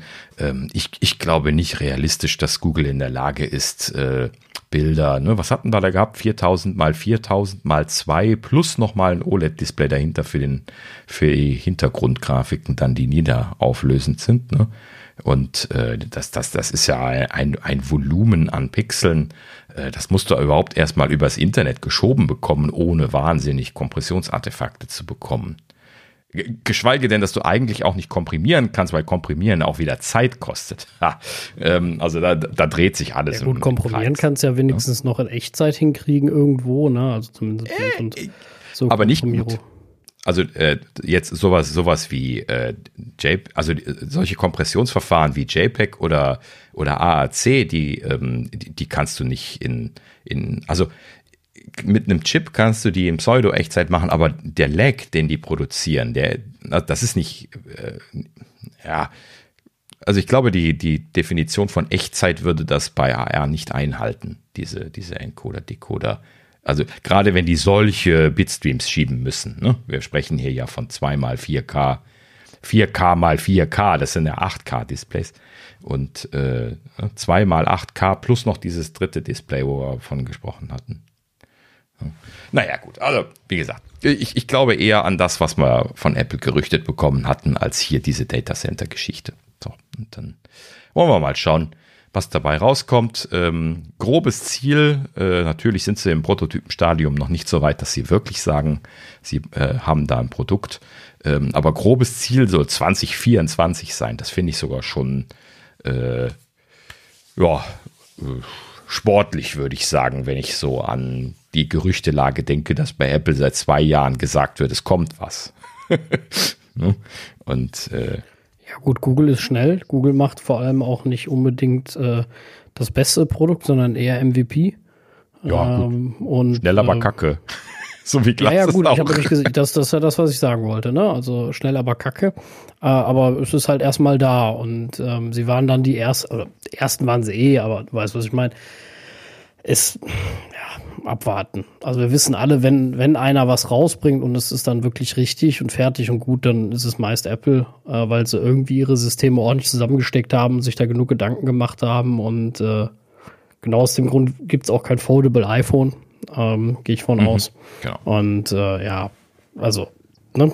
man kann immer schnell schießen und, und, und einfach mal was machen, aber ob das dann was wird, immer was anderes. Richtig.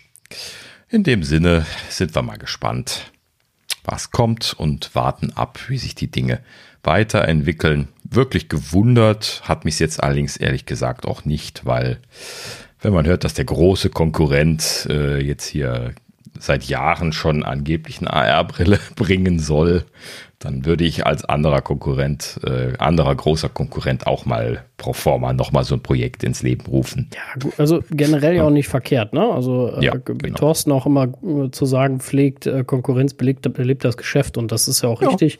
Und ähm, es ist auch nichts dagegen einzuwenden, dass Apple ein bisschen Druck in Anführungsstrichen bekommt, da mal vielleicht ein bisschen voranzumachen und äh, weiß ich nicht, äh, aber weil alle warten ja schließlich drauf und ich glaube auch, dass das ein relativ gutes Produkt werden kann und ich bin mir sicher, dass Apple uns die Anwendungsfälle verkaufen wird, wofür wir es brauchen werden. Genauso wie sie es mhm. bei allem anderen auch gemacht haben, ob bei der Apple Watch, dem iPhone, dem iPad, dem Mac oder äh, sonst was. Das äh, kriegen sie schon hin. Abwarten. Ja.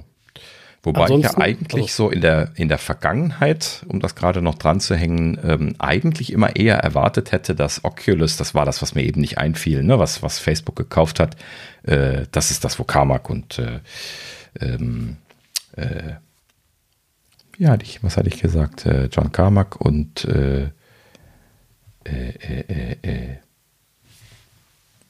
Jetzt habe ich seinen Namen vergessen, eben hatte ich es gesagt.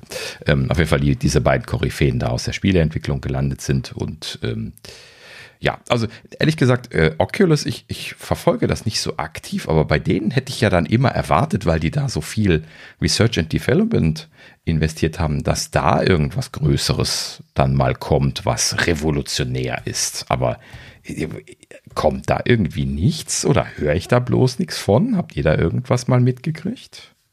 Das weiß ich nicht. Also das einzige AR, äh, doch AR-Equipment, was, was ich mal ausprobiert habe, ist das von der PlayStation. Da bin hm. ich mal äh, okay. auf dem Nürburgring eine Runde gefahren äh, und so mit äh, Gran Turismo. War recht cool. Also ich finde die Idee für so ein Rennspiel ganz geil weil du dich halt auch umgucken kannst, ne, und kannst zum Beispiel dann wirklich umdrehen und gucken, wo kann derjenige dich überholen und so. Du siehst ja das Innere des Autos. Das war schon sehr, sehr cool. Ist halt ultra beschränkt, zumindest war so die letzte Info. Du kannst also nicht mit 16 Gegnern oder so fahren, weil das kriegt er einfach nicht äh, gerechnet, äh, glaube ich. Dann muss ich aber nochmal gucken, meine Infos sind vielleicht auch ein bisschen alt. Äh, aber mhm. das war schon eigentlich ganz geil für so Shooter, wo du durch die Gegend rennst, immer noch was anderes, vor allem weil die Leute sich da erschrecken und weiß der Teufel was. Ähm, allerdings muss der Sync schon stimmen, auch bei einem Rennspiel, ansonsten wirst du da auch ein bisschen duselig. Äh, aber es ist schon geil. Es ist schon was anderes, sich umgucken zu können. Weißt du, also, also ich kann mir das auch vorstellen, äh, äh, ne, in, in so Spielen ähm, wie, ich sag jetzt mal äh, so ganz blöd, äh, Farmsimulator oder sowas, weil ich das jetzt gerade mal gespielt habe, äh, dass du dich einfach im Fahrzeug, um, also in nicht so actionreichen Spielen, aber wo du dich in der Umgebung natürlich, indem du dich drehst, umgucken kannst. Das ist schon eine witzige Sache eigentlich. Aber ob das mhm. jetzt äh, mir persönlich als absoluten Nicht-Gamer äh, das Geld wert ist, äh, bezweifle, bezweifle ich dann doch sehr stark. Also wo du jetzt schon realistische Gaming sagst, ne? Ähm, ich habe genau auch die PlayStation-Brille ausprobiert, äh, VR-Brille. Mhm. Und das erste, was ich gemacht habe, war Resident Evil. Und du wachst auf, also du, du hast erst einen schwarzen Bildschirm, wachst auf, so siehst du schummrig, dass du irgendwo auf einem Stuhl gefesselt bist. Und dann kommt jemand um die Ecke und haut dir ein Messer in dein Bein. und das war schon sehr, sehr realistisch, was darüber kam. Also das ähm, hat schon eine ganz andere Dimension. Ich habe auch noch andere kleinere Spiele ähm, gespielt. Ganz, also ich fand es äh, wirklich bemerkenswert, als das mhm. damals rausgekommen ist. Und Sony hatte jetzt auch die neue angekündigt, die zweite, also die für die für die PlayStation 5. Mhm. Ja, ähm, habe ich jetzt noch keine genauen Infos zu, aber werden wir vielleicht auch mal mit aufnehmen. Interessiert mich auch.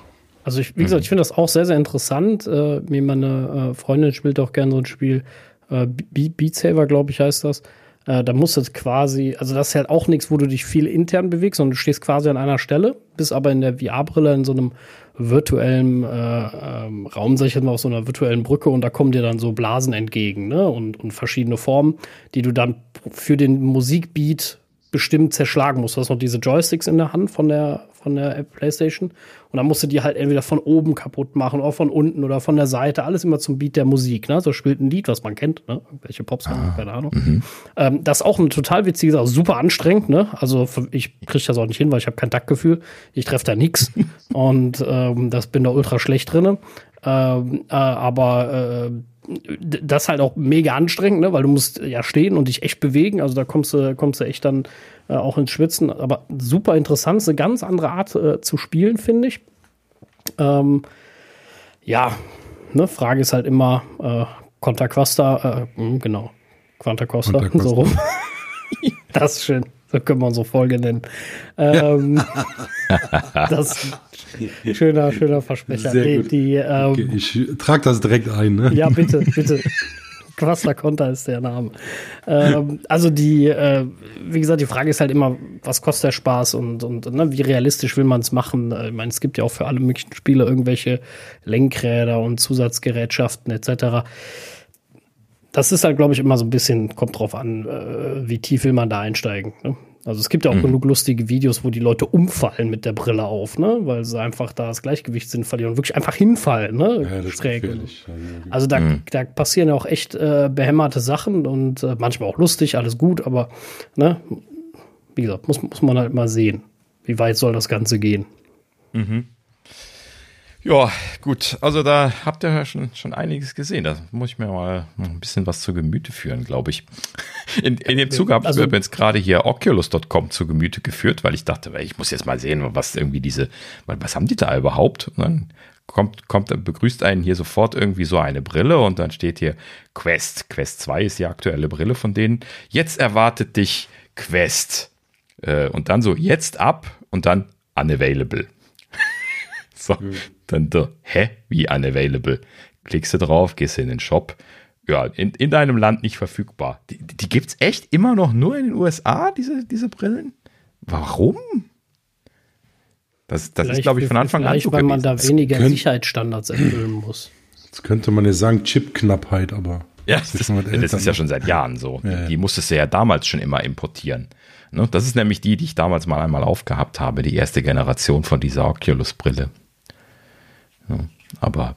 Also ich weiß halt noch, dass die brutale Leistungen brauchten. Äh, diese Brillen, also ja, ja, da, bei der PlayStation hast du halt eine PlayStation, alles gut, ne? Aber ja. äh, ich meine jetzt so bei Oculus oder so. Und ich finde halt auch, also dadurch, dass das dann so extrem wird, hast du ja sowieso schon eine geringe Käuferschaft. Du musst ja einen haben, der einen brutalen mhm. Rechner hat, der, sag ich mal, sich sowieso schon mal 3.000, 4.000 Euro Rechner dahin stellt oder höher, bei heutigen Grafikkartenpreisen mit Sicherheit sogar noch mehr, mhm. ähm, hinstellt und dann nochmal die 1500, 2000 Euro für die AR-Brille hinblättert. Ne? Ja. Das heißt, ich sage jetzt mal so grob über den Schnitt 8.000 bis 10.000 Euro fürs Gaming hinlegt. Mhm. Ne? So, ja, wer macht das denn?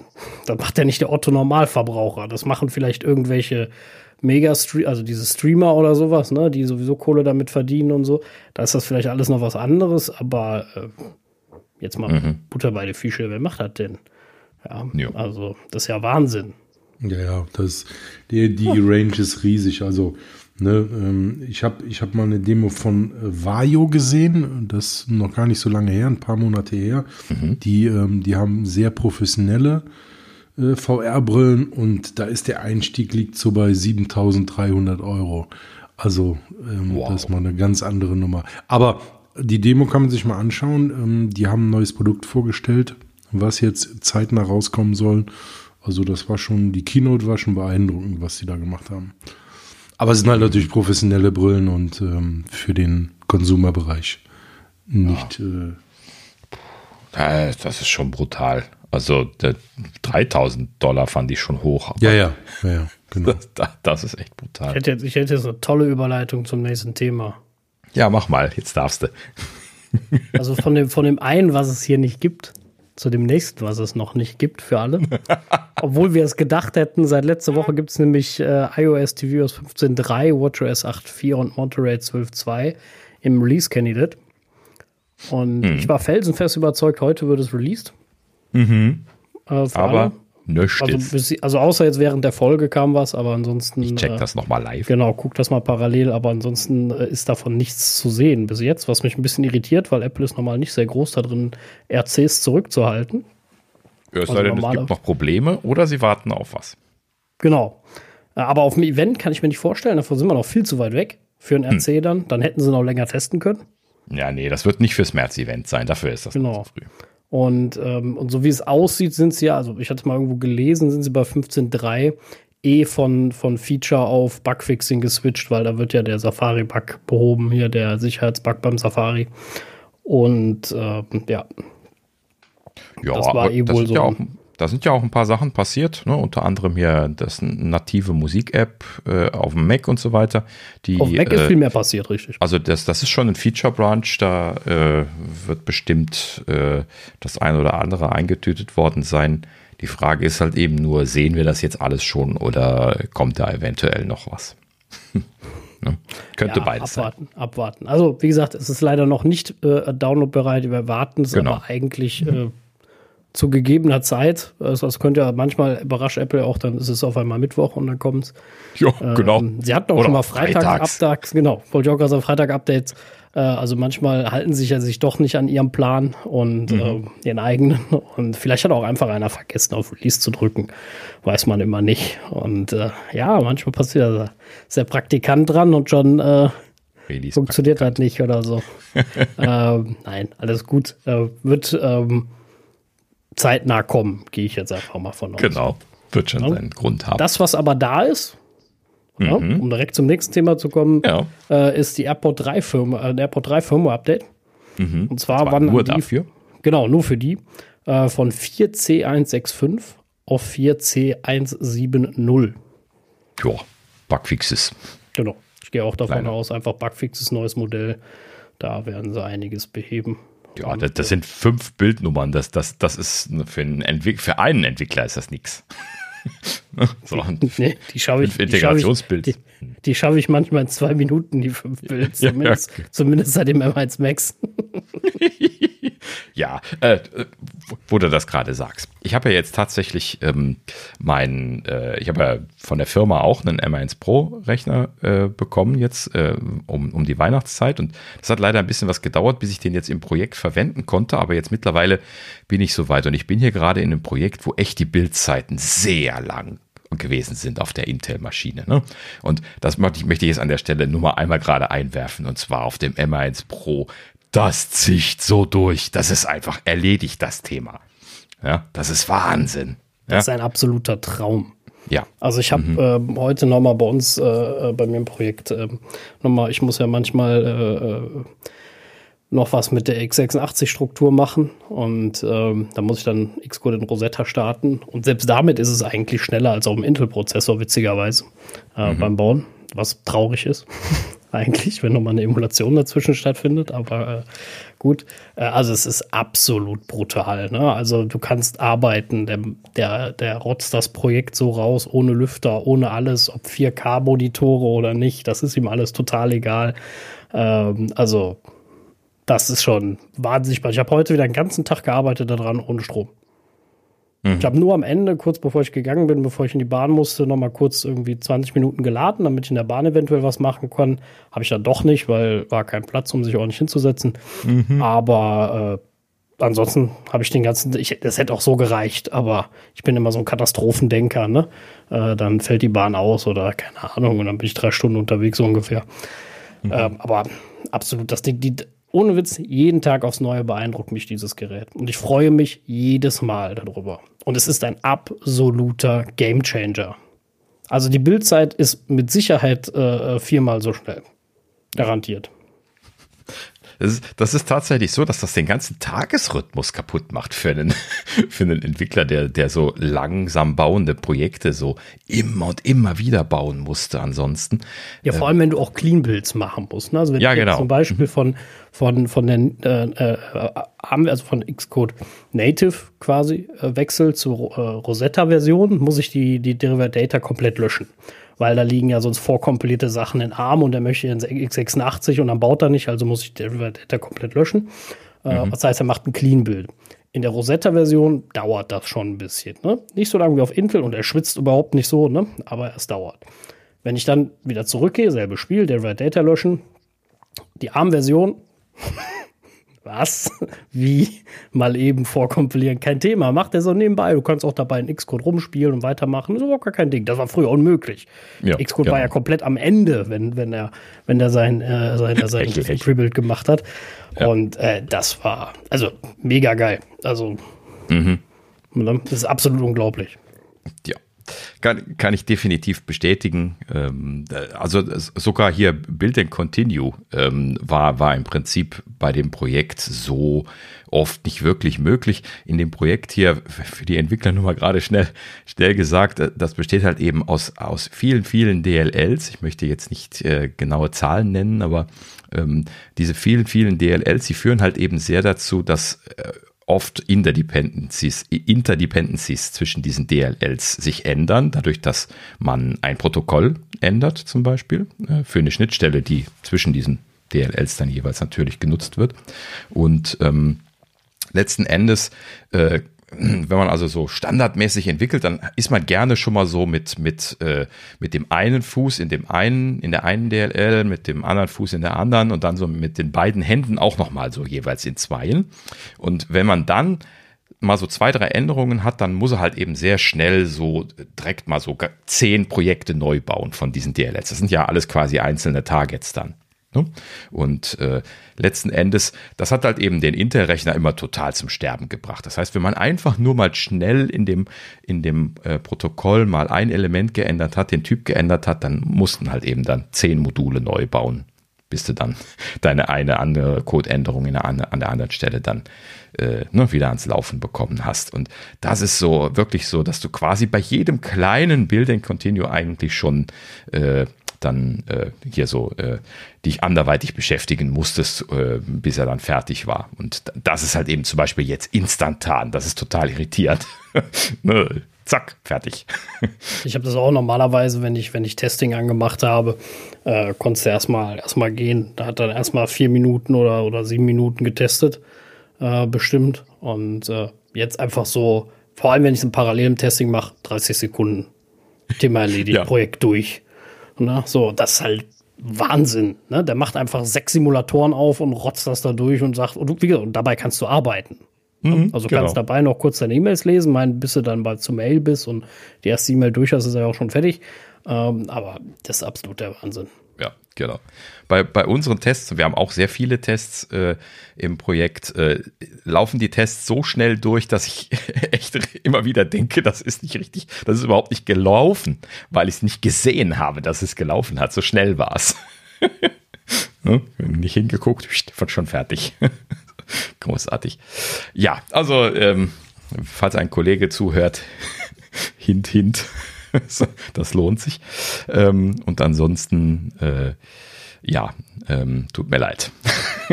ähm, aber so viel zu, zu den neuen Maschinen. Also großartig, genauso wie wir das schon vermutet hatten, kann ich auch voll bestätigen. Gut, äh, so, wo sind wir gewesen? Firmware-Updates hatten wir erledigt, haben wir nichts gekriegt. Ah ja, genau so. Dann ähm, eine ganz, ganz winzig kleine Ausgabe.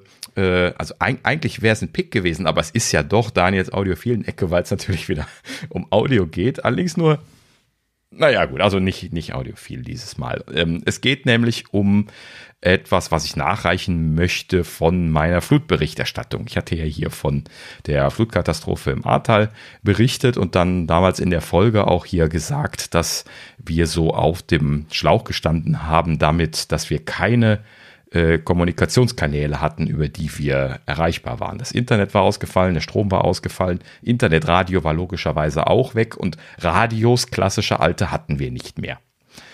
So, und äh, das hatte ich dann damals in der Folge zum Beispiel noch gesagt, dass ich das definitiv ändern werde.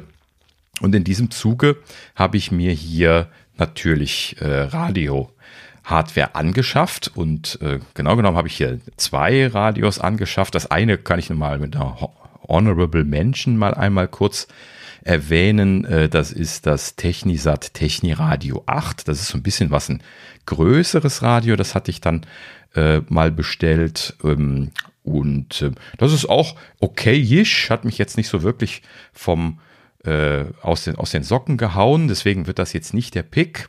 Ähm, aber was ich dann als zweites, natürlich muss man dann gleich zwei bestellen, könnte ja eins kaputt gehen.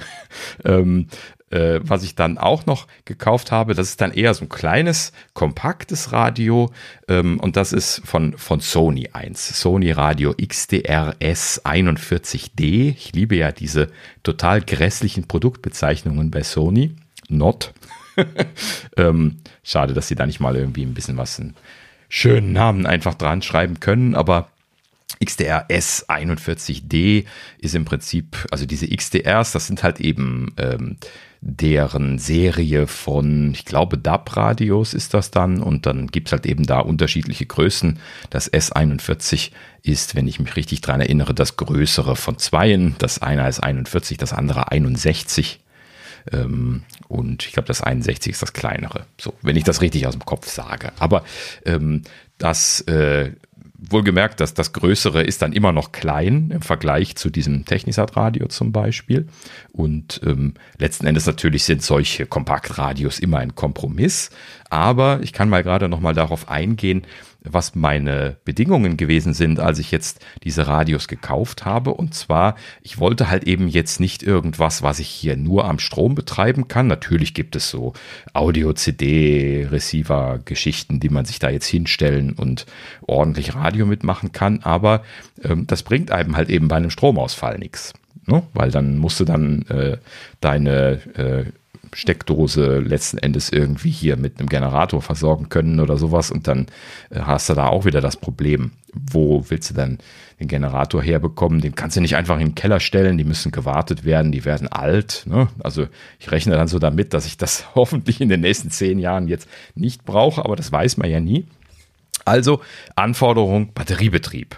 Ne? Also wenn irgendwas ist, dann muss das mit Batteriebetrieb funktionieren. Natürlich äh, eventuell alternativ. Und ähm, das macht zum Beispiel jetzt hier dieses Sony-Radio. Das gibt's jetzt äh, mit einem Netzteil. Das Netzteil ist direkt dabei. Kleines äh, 5-Volt-Netzteil ähm, kann man halt eben in die Steckdose packen und im Dauerbetrieb verwenden. Und äh, alternativ hat es einen klassischen Batterieschacht für, für vier Mignon-Batterien. Mignon sind natürlich die Standardbatterien, die man so regelmäßig da hat. Deswegen habe ich mich da auch so ein bisschen was drauf konzentriert, dass man äh, diese Art von Batterien drin hat. Und vier ist natürlich auch eine Anzahl, die man ganz ordentlich äh, in der Regel zur Verfügung stellen kann. Also etwas, was man tatsächlich im Notfall sich mal in den Keller legen kann mit länger haltbaren Batterien und dann äh, halt eben da einfach ein paar äh, reinstecken und loslegen kann. Und ähm, das, ähm, ja, wie gesagt, das Radio ansonsten ist äh, eigentlich ein sehr, sehr schönes, modernes Radio. Es ist ähm, äh, DAB und DAB Plus Support eingebaut. DAB ist ja das, das äh, digital-terrestrische Radio in Deutschland, wo quasi also ne, terrestrisch digitales Radio drüber ausgestrahlt wird. Ich muss sagen, das ist ja tatsächlich komplett an mir vorbeigegangen, dadurch, dass ich nur noch Streaming-Internetradio verwendet habe, schon seit Ewigkeiten. Ähm, aber das ist ja tatsächlich sukzessive seit Anfang der 2000er, glaube ich, wenn ich mich richtig erinnere, ähm, in Deutschland aufgebaut worden. Und da gibt es tatsächlich eine, eine ziemlich ordentliche Abdeckung. Also wenn ich hier äh, das äh, so mit einer Ausziehantenne, was da natürlich so klassisch dran ist, hier so ans Fenster stelle und einen Suchlauf mache, dann äh, bekomme ich halt eben irgendwie, was sind das jetzt, 30 Sender oder sowas.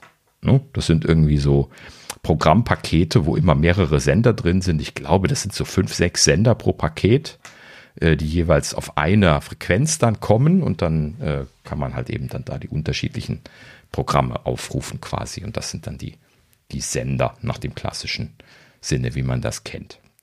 So, und äh, DHB Plus ist dann irgendwie noch eine modernere Version. Ich glaube, da haben sie dann einen, einen besseren Codec verwendet. DAB hatte, glaube ich, MPEG 2, den, den alten klassischen, und DAB Plus, ich habe es jetzt leider nicht im Kopf, vielleicht ist das dann irgendwie MPEG 3 oder AAC oder irgendwas moderneres ist das dann wahrscheinlich. So, und ähm, ja, also per se, dieses, dieses DAB ist schon schon großartig. Das funktioniert so, wie man das von solchen Systemen erwarten würde. Man bekommt also eine Liste von Sendern. Er macht einen Sendersuchlauf, so wie man das im Prinzip auch vom Fernseher und so kennt. Ne? Äh, man macht einen Suchlauf, bekommt dann eine Liste von Sendern und die kann man dann quasi einfach durchgehen und aufrufen. Und dann gibt es dann nochmal so, so Schnellwahltasten, wo man dann das, was man gerade hört, dann abspeichern und dann auch wieder abrufen kann, damit man dann irgendwie seine Favoriten dann so auf den Tasten oben drauf hat. Und ähm, in diesem Fall, ähm, oh, jetzt muss ich auch noch mal gerade nachgucken. Jetzt habe ich es genau hinter mir. Sekunde.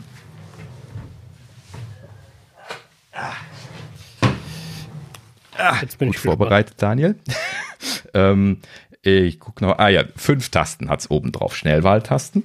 Und äh, ja, viel mehr Programme hört man auch eigentlich standardmäßig so nicht zum, zum Hin und Her seppen. Und ansonsten gibt es immer noch diese schöne Liste. Da muss man dann einfach ähm, auf dem Display, also das, das, da ist ein, so ein kleineres LCD-Display drauf und dann ist da so eine Bedienwippe und ein paar Tasten unten drunter, wo man dann auch durch dieses Menü durchgehen kann und ähm, man kommt halt eben so mit einem Tipper auch in diese Senderliste und kann halt eben dort dann die Senderliste durchgehen und halt eben dann auch noch die fünf Schnellwahltasten belegen. Also das ist schon ein sehr, sehr schönes, ähm, sehr schönes System.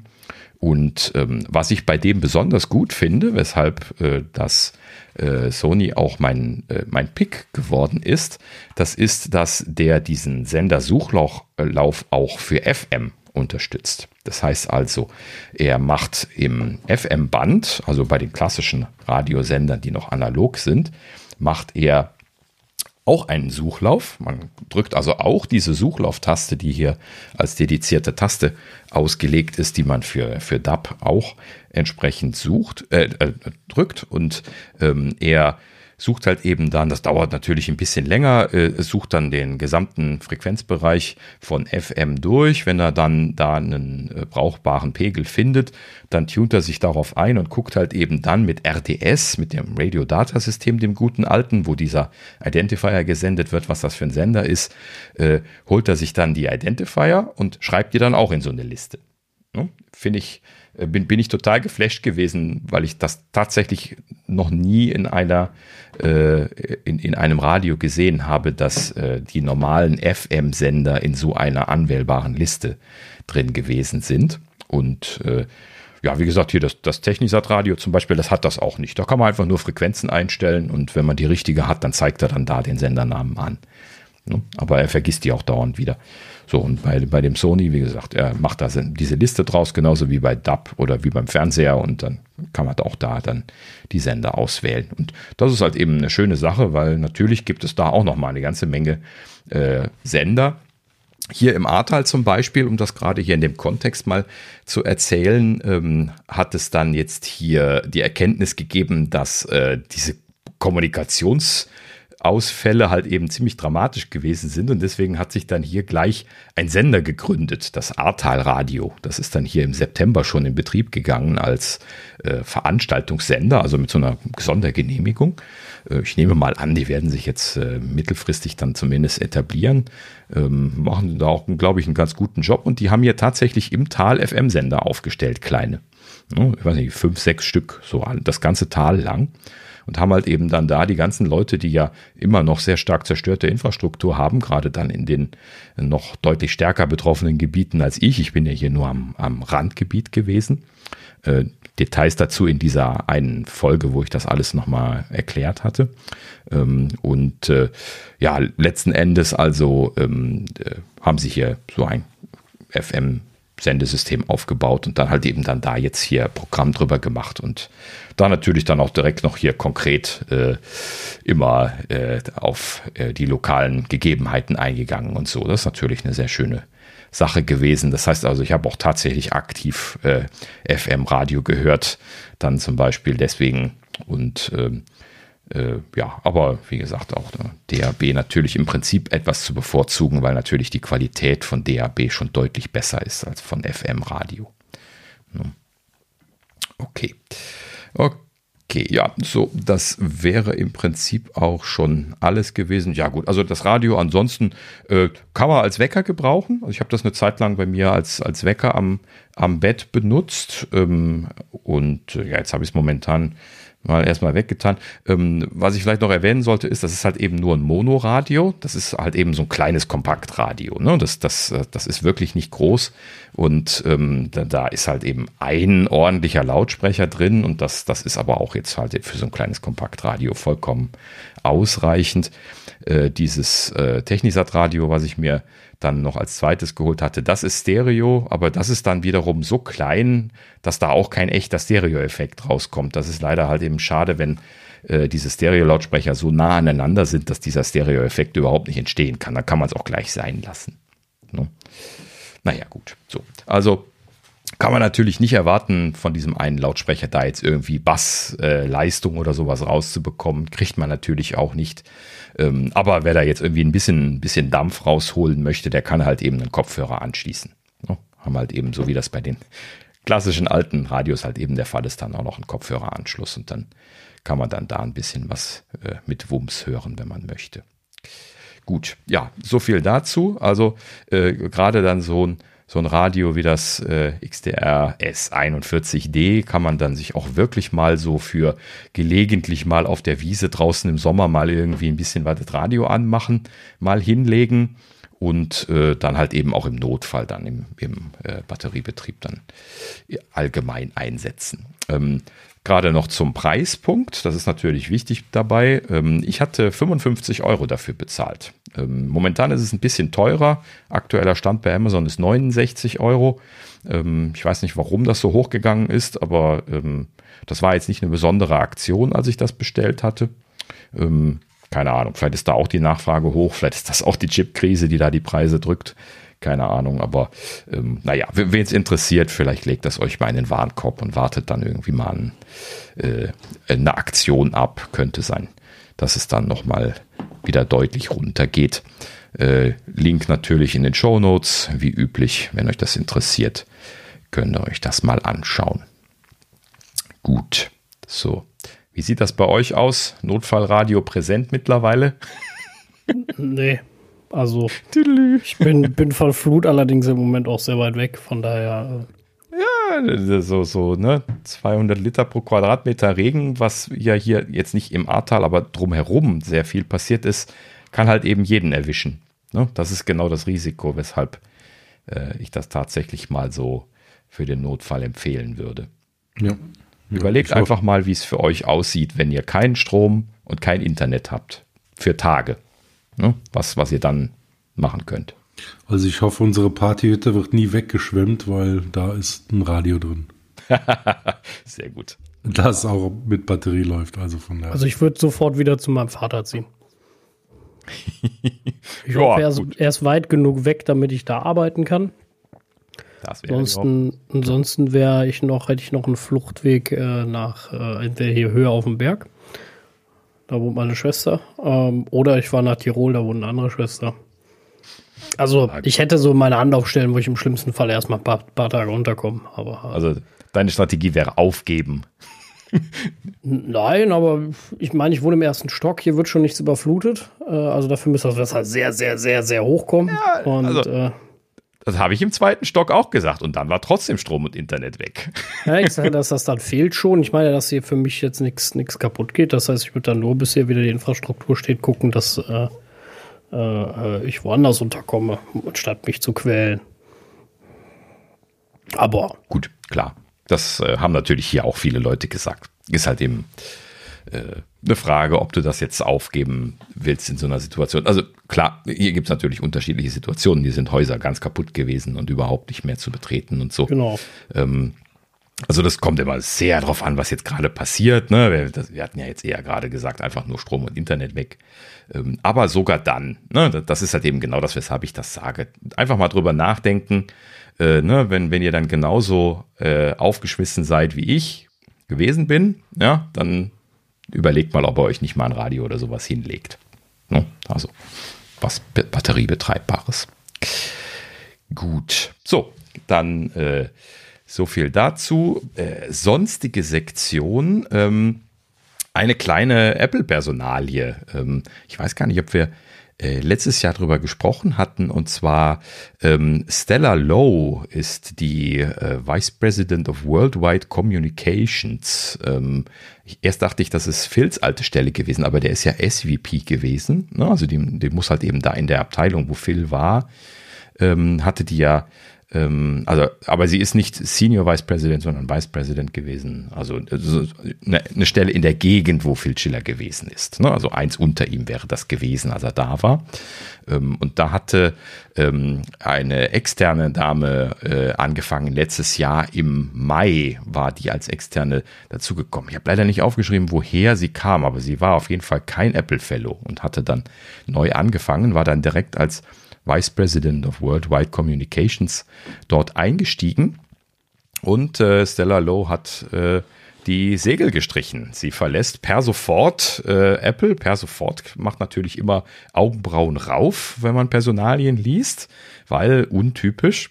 Und äh, äh, in dem Sinne wurde dann hier von Apple auch nicht viel gesagt. Sie haben mir nur alles Gute gewünscht und äh, sie würde sich der Familie widmen wollen. Also das ist so ein Blankoplatzhalter für wir wollen nicht sagen, was gewesen ist.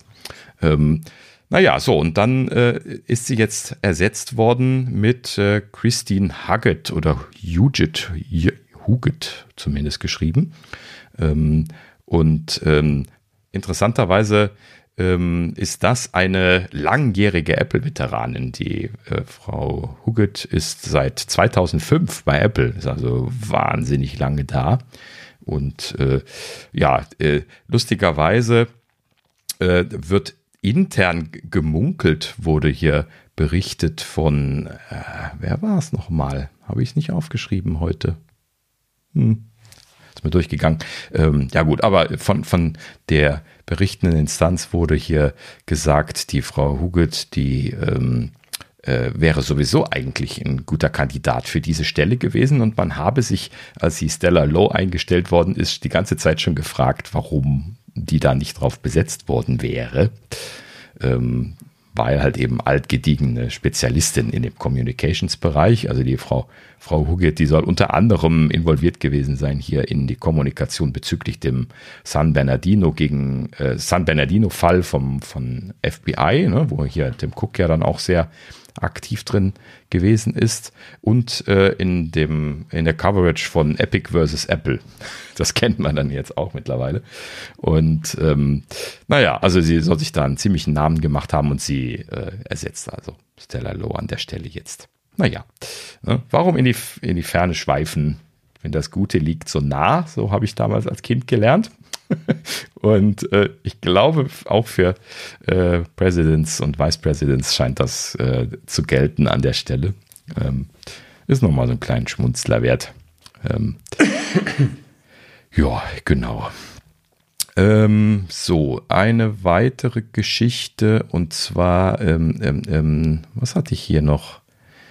Ähm, bin ich gerade abgelenkt von meinem eigenen Text hier. Ja, Accountlöschung. Äh, ah ja, genau. Ja, wir sind total irritiert. Ähm, also, ähm, eine Geschichte für, für Entwickler gerade ganz kurz erwähnt ja an der Stelle. Und zwar, ähm, Apple hatte ja äh, zwei neue Änderungen jetzt hier im Januar durchsetzen wollen. Und zwar einmal, dass Apps das Löschen von Accounts auch selber in der App anbieten. Ähm, das ist ja eine neue Einschränkung gewesen, die Apple letztes Jahr, ich glaube im Sommer, ich meine zur WWDC oder so um den Dreh verkündet hatte. Und äh, nee, im Oktober war das. War, oder war das ein bisschen später? Ja, okay, dann, dann kam das da erst. Und äh, da hieß es halt eben, ne, im, im Januar ist der Stichtag dafür, dass äh, alle, alle Apps, wo Accounts äh, drin erzeugt werden können, auch das Löschen von Accounts unterstützen können sollen. Und das ist auch tatsächlich so ein Thema, das kann ich aus der eigenen professionellen Erfahrung heraus sagen, das ist nie der Fall gewesen. Account löschen ist immer unter den Tisch gefallen. Und ich bin immer traurig darüber gewesen, weil äh, warum sollte man dem Kunden nicht einfach die Convenience anbieten, auch einfach seinen Account wieder löschen zu wollen, wenn es das auf der Webseite sowieso gibt? Ne? Und ja, das ist immer so ein komisches Ding. Warum muss man dann da irgendwie in, auf eine Webseite schießen und dann da das Löschen des Accounts erst möglich machen und nicht in der App selber? Und irgendwann scheint sich das jemand bei Apple auch gedacht zu haben und dann haben sie diese, diese Regel vorgegeben. Und äh, ja, in, interessanterweise haben sie das jetzt äh, halt eben äh, vertagt. Das heißt also, sie haben den Stichtag jetzt auf den 30. Juni verlängert scheinbar scheint das wohl verstärkt auf Probleme gestoßen zu sein. Zumindest äh, äh, hört sich das so an, als hätten sie das an der Stelle so machen müssen. Allerdings, das hatte ich jetzt eben ausgelassen, wurden hier zwei Sachen in einem Atemzug genannt. Das eine ist dieses Thema Accountlöschung und ein zweites Thema hatte auch den Stichtag jetzt im Januar und das ist das Thema kostenpflichtige Online-Events die äh, hatte Apple ja seit der ganzen Corona-Zeit vor sich hingeschoben. Sie wollten das ja immer kostenpflichtig machen, also diese Kost diese diese In-App-Events quasi per In-App-Purchase vorzuschreiben, dass sie äh, gekauft werden müssen. Und unter anderem Facebook ja zum Beispiel derzeit das einfach über ein eigenes Payment-System managt und ähm, die hatten das allerdings zum Beispiel eingeführt, da gab es noch gar keine Regel von Apple, die das vorschreibt, dass Online-Events ähm, E-App äh, äh, äh, nutzen müssen. Und das hatten sie dann irgendwann reingeschrieben, aber dann hieß es halt eben, ja, hm, wegen Corona schieben wir das was. Und das haben sie ja jetzt schon zweieinhalb Jahre oder was geschoben. Und das haben sie jetzt auch wieder geschoben. Das haben sie jetzt auf den 30. Juni auch ebenso vertagt. Ja, gut. Also an der Stelle. Ich weiß nicht, warum sie sich das nicht trauen, das jetzt in der Corona-Zeit gerade zu machen. Vielleicht befürchten sie, dass Facebook da irgendwie einen Aufstand macht oder wer auch immer da irgendwie noch große Karten drin hat in den Online-Events. Ich weiß nicht, ist das irgendwo ein brummendes Geschäft derzeit? Diese Online-Events? Ich glaube, also ich glaub, was heißt brummendes Geschäft, aber ich glaube, so Online-Kurse und so auf jeden Fall, schätze ich jetzt zumindest mal. Ja, Kurse ja ist das nicht. Das, das ist äh, Live-Events, mein, meint das. Also Online-Live-Events, das habe ich, glaube ich, nicht richtig gesagt. Ne? Also wüsste ich jetzt zumindest nicht. Also ich habe auch noch keine gesehen. Hm. Noch keine vorgeschlagen worden oder irgendwo was gelesen. Gar nicht, null. Naja, gut, keine Ahnung. Vielleicht möchte Apple auch einfach nur ab und an einfach mal sagen, so wegen Corona machen wir jetzt das und das. Großzügig. Aber keine Ahnung. Gut. Ja, äh, so viel dazu. Dann noch hier äh, kleines bisschen Statistik, wo wir ja jetzt häufiger von Musik und Musikstreaming gesprochen haben. Hier die Firma Media Research hat hier äh, eine Top 10 der äh, Streaming-Anbieter, und zwar global, deswegen fand ich es besonders interessant, dass das mal nicht nur USA ist, äh, veröffentlicht. Und äh, dort haben sie hier eine schöne Aufstellung äh, gezeigt und ähm, an der Stelle äh, ja gut, also die, die Verhältnisse haben sich jetzt nicht groß verändert, aber die Prozentwerte wollte ich mal einmal gerade vorlesen, weil das hat man ja jetzt auch nicht oft gesehen. Also Spotify logischerweise ist immer noch Platzhirsch von 523,9 Millionen Abonnenten, äh, schnappt sich Spotify 31 Prozent. Ähm, ist damit also ganz klar Top 1 Anbieter im Streaming-Markt, aber äh, Spotify ist zumindest von den großen Anbietern der einzige, der äh, geschrumpft ist. Die sind, glaube ich, 2% äh, kleiner geworden, sind also auf 33 Prozent gewesen und ähm, ja, sind also in dem Sinne ein kleines bisschen äh, am Abbauen gewesen oder haben halt eben neue User nicht mitnehmen können. Ne? Das kann man an der Stelle nicht genau sagen, ob die da jetzt Kündigungen hatten oder ob einfach die anderen mehr neue akquirieren konnten. Ne? Das kann ja in dieser Art von Aufstellung nicht auseinandergehalten werden. Ähm, so, und dann äh, kommt hier Apple Music äh, an äh, als Top 2 mit 15% Marktanteil. Ähm, und dann geht es aber auch immer noch weiter mit einigen anderen. Amazon Music hat auch 13% Marktanteil. Dann äh, Tencent Music, ähm, 13%. Sagt euch Tencent irgendwas? Ist das hier ja. irgendwas? Nee, das ist China. Tencent ist eine chinesische Firma. Ah, okay, und die haben ja. sehr viele äh, Apps in China. Okay, das, das erklärt sich. Das erklärt sich auch, warum die 13% haben, okay. Ähm, ja, und dann geht's weiter. YouTube Music, 8%. Ähm, und dann äh, NetEase, das kenne ich jetzt gar nicht. Ähm, dieser hat tatsächlich nur 2%. Da bin ich ja ein bisschen irritiert. Äh, und dann gibt's noch Yandex, das hört sich dann auch wieder chinesisch an, wenn ich raten soll, aber nee, habe ich auch noch nicht gehört. Nee, ich meine, Yandex war, war das nicht polnisch? Ich meine polnisch. Oh, okay, gut. Ja, und dann äh, gibt noch hier einen, einen Balken anderes, das sind dann nochmal 10 Prozent. Also tatsächlich, der Streaming-Markt ist ja schon ziemlich aufgesplittert, kann man an der Stelle dann nochmal bemerken. Auf jeden ja? Fall, ja. Also das ist schon, schon sehr äh, interessant. Ich bin auch nee, der Russisch, Meinung, sorry. Russisch. Russisch. Ja. Ah, okay, das erklärt. Russisch. Ja. Mhm. ja. Die sind ja sehr auf ihren eigenen Produkten. ja. Ähm, also ich, ich, ich muss zugeben, ähm, wenn Apple ein bisschen, also was heißt ein bisschen, nee, eigentlich deutlich besser würden, werden würde in ihrer Musik-App, glaube ich, könnten die auch noch einiges abgrasen. Aber ihre Musik-App ist halt einfach immer noch blöd. Ja, also für das Potenzial, was Apple hat. Ne? Also die haben ja deutlich mehr als 15% Installed Base. Ne? Genau. Und dafür ist das ja eigentlich nicht viel. Ne? Also, das ist gar äh, nichts. eben. Wenn die 50 Prozent der User von sich nehmen würden, immer dann wären die Platz 1. Ja, eben, genau. Und zwar deutlich. Aber ich frage mich dann halt auch, dann machen sie auch irgendwas konsequent falsch. Irgendwo. Also sie kriegen ja dann die Leute nicht akquiriert von Spotify oder von sonst wo. Ob es jetzt am Preis liegt, ob an der UI oder sonst was. Ich meine, bei Amazon Music ist es brutal schwer mitzugehen, weil sie, also zumindest wenn man, wenn es normal Amazon Music ist, gibt ja dann nochmal Amazon Music Prime, glaube ich, Premium, keine Ahnung. Was man nochmal ja. zusätzlich zahlt.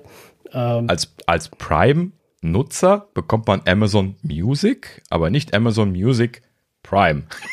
Genau. Äh, Pre Premium. Deswegen muss man da aufpassen. Also das ist genau das.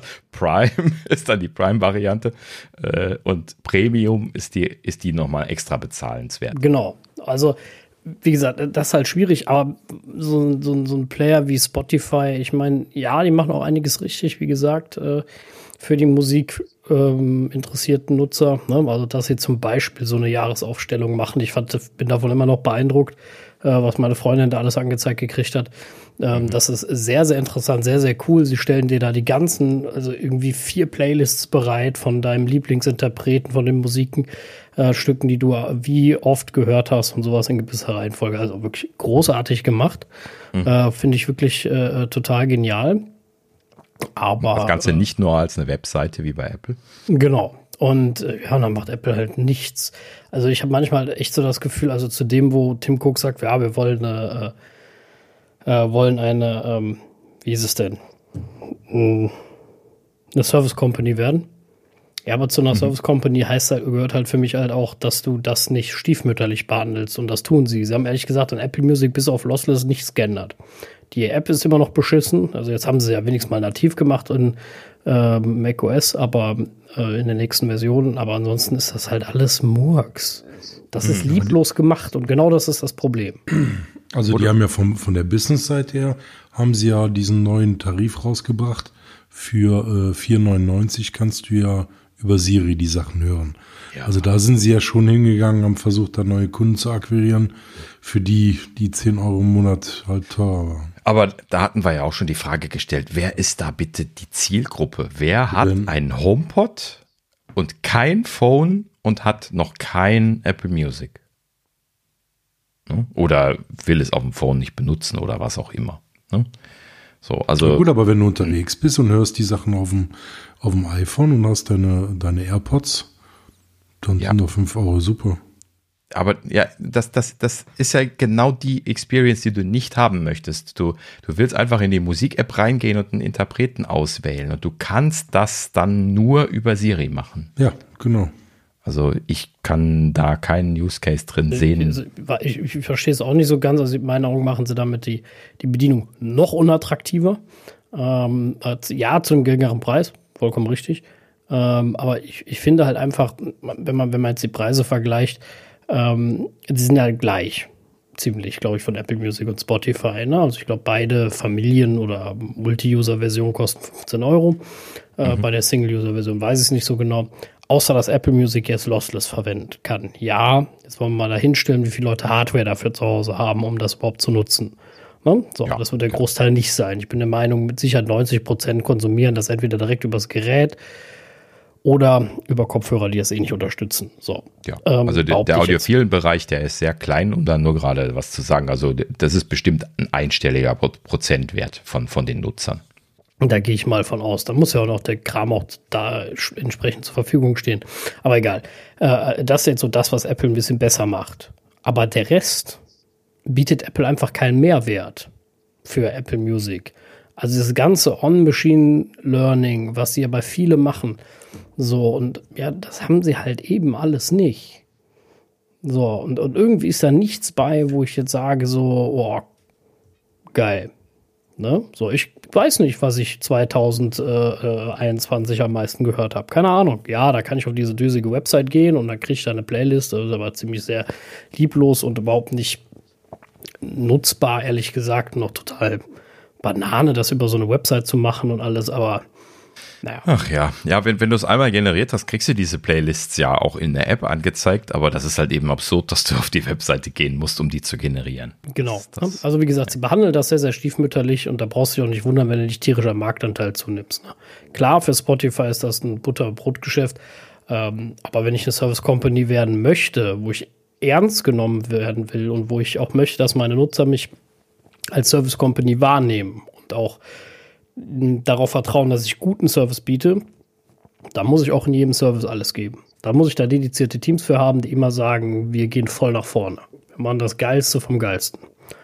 Hm. Wir sind immer vorne mit dabei und das sehe ich bei Apple leider im Moment nicht. Ja, genau. Das haben wir ja jetzt auch schon, schon, schon oft gesagt. Also wir, wir wissen einfach nicht, was da, also wir haben, man hat nicht den Eindruck, sie haben ein Konzept, ne, wo sie sukzessive irgendetwas er, erarbeiten. Ähm, Wobei ich an der Stelle gerade noch eine Sache sagen wollte, und zwar ähm, diese native Musik-App. Ne? Das, das beschäftigt, beschäftigt, mich ja das Thema.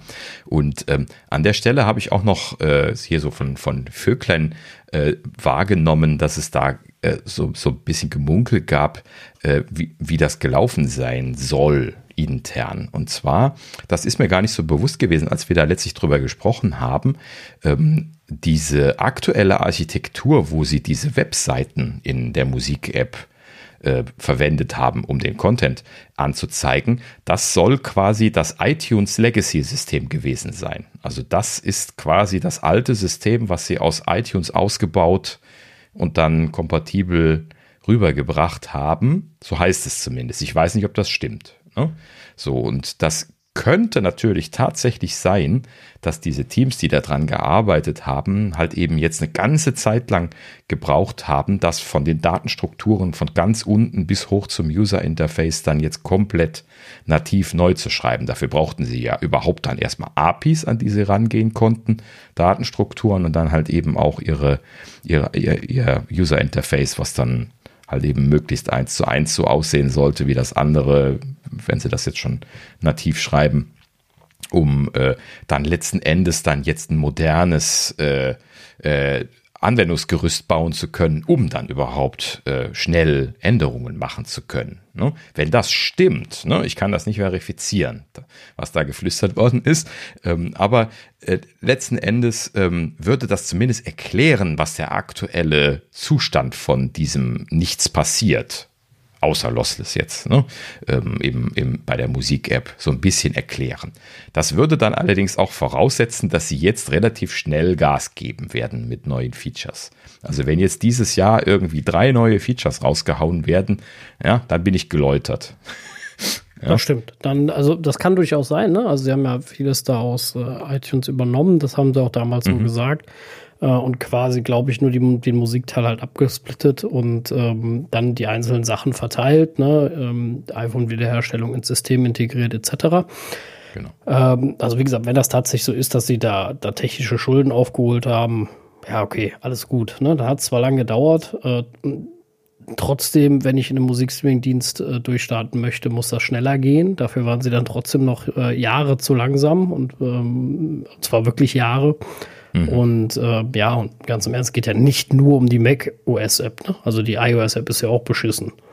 Also. Ja, also ich gehe davon aus, dass das zum Teil derselbe Code ist. Das äh, ja, die Frage ist nur, wie viel, was hatten sie da schon nativ gemacht, was ist nicht nativ gewesen. Manchmal ist das auch schwer auseinanderzuhalten, ne? gerade bei den kleinen Screens.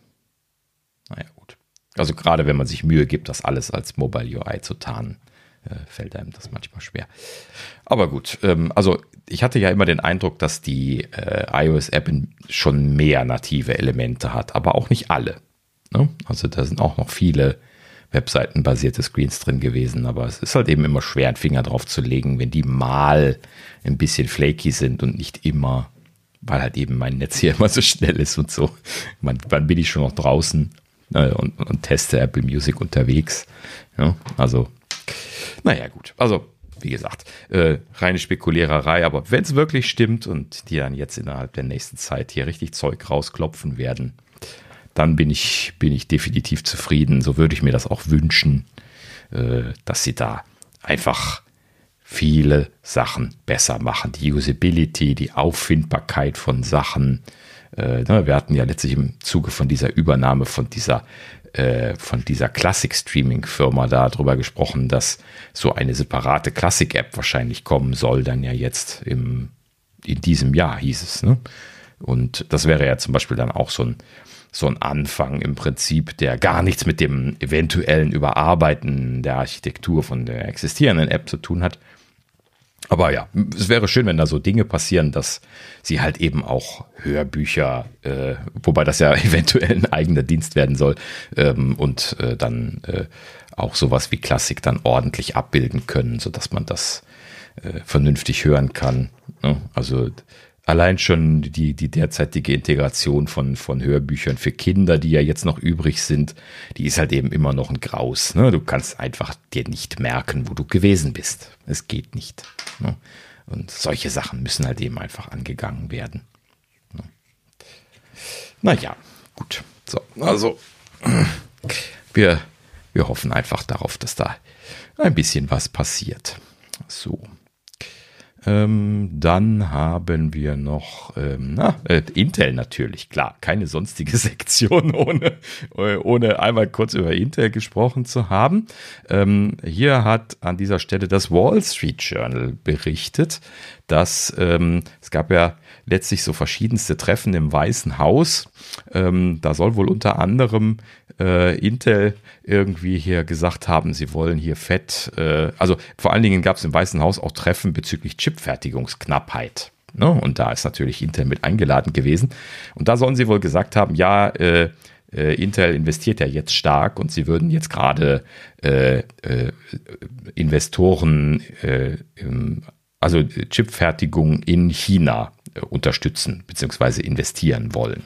Ne? Also scheinbar da irgendwie entweder äh, Joint Ventures oder sowas mitfinanzieren oder äh, irgendwas Existierendes einsteigen oder sowas, sodass sie halt eben da auch Chipfertigungskapazitäten aufbauen können. Und was hat ihnen das Weiße Haus dazu gesagt?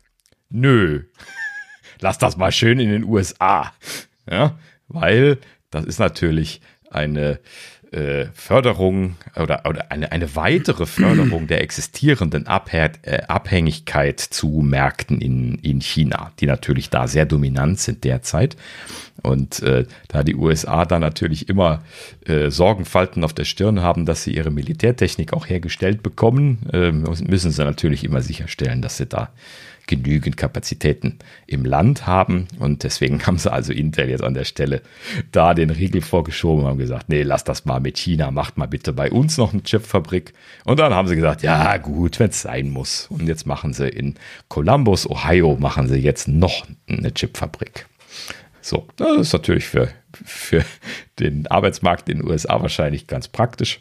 3000 neue Jobs sollen entstehen, 20 Milliarden Dollar wollen sie investieren, aber so viel kostet halt eben heute so eine Chipfabrik. Ne? Also das ist im Prinzip nichts Besonderes jetzt im Rahmen von Chipfabriken.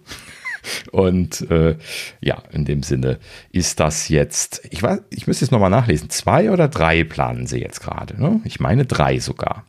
Eine in Arizona, äh, eine in Texas, oder? Und eine in Ohio jetzt. Aber nur aus dem Kopf gegraben. Und äh, ja, äh, sie müssen ja Kapazität aufbauen, wie dann hier so äh, verschiedenste Nachrichtenseiten da dann noch schrieben, sagten sie, sie müssen ja äh, gerade auch um dann Apple irgendwie noch äh, SOCs fertigen zu können, müssen sie erst recht große Fertigungskapazitäten aufbauen. Ähm, das heißt, äh, die werden sich jetzt auf jeden Fall weit aus dem Fenster lehnen, gerade wenn sie Apple haben wollen, zumindest als Fertigungsinteressierten. Also wo, wo Intel dann nur Auftragsfertiger werden kann, so wie TSMC das ist ja derzeit. Natürlich steht da noch einiges aus. Da müssen sie erstmal mit ihrer Technologie wieder aufholen, weil TSMC ist ja zweieinhalb Architekturbreiten äh, besser momentan. Und äh, also von, von diesen Schritten, die immer gemacht werden.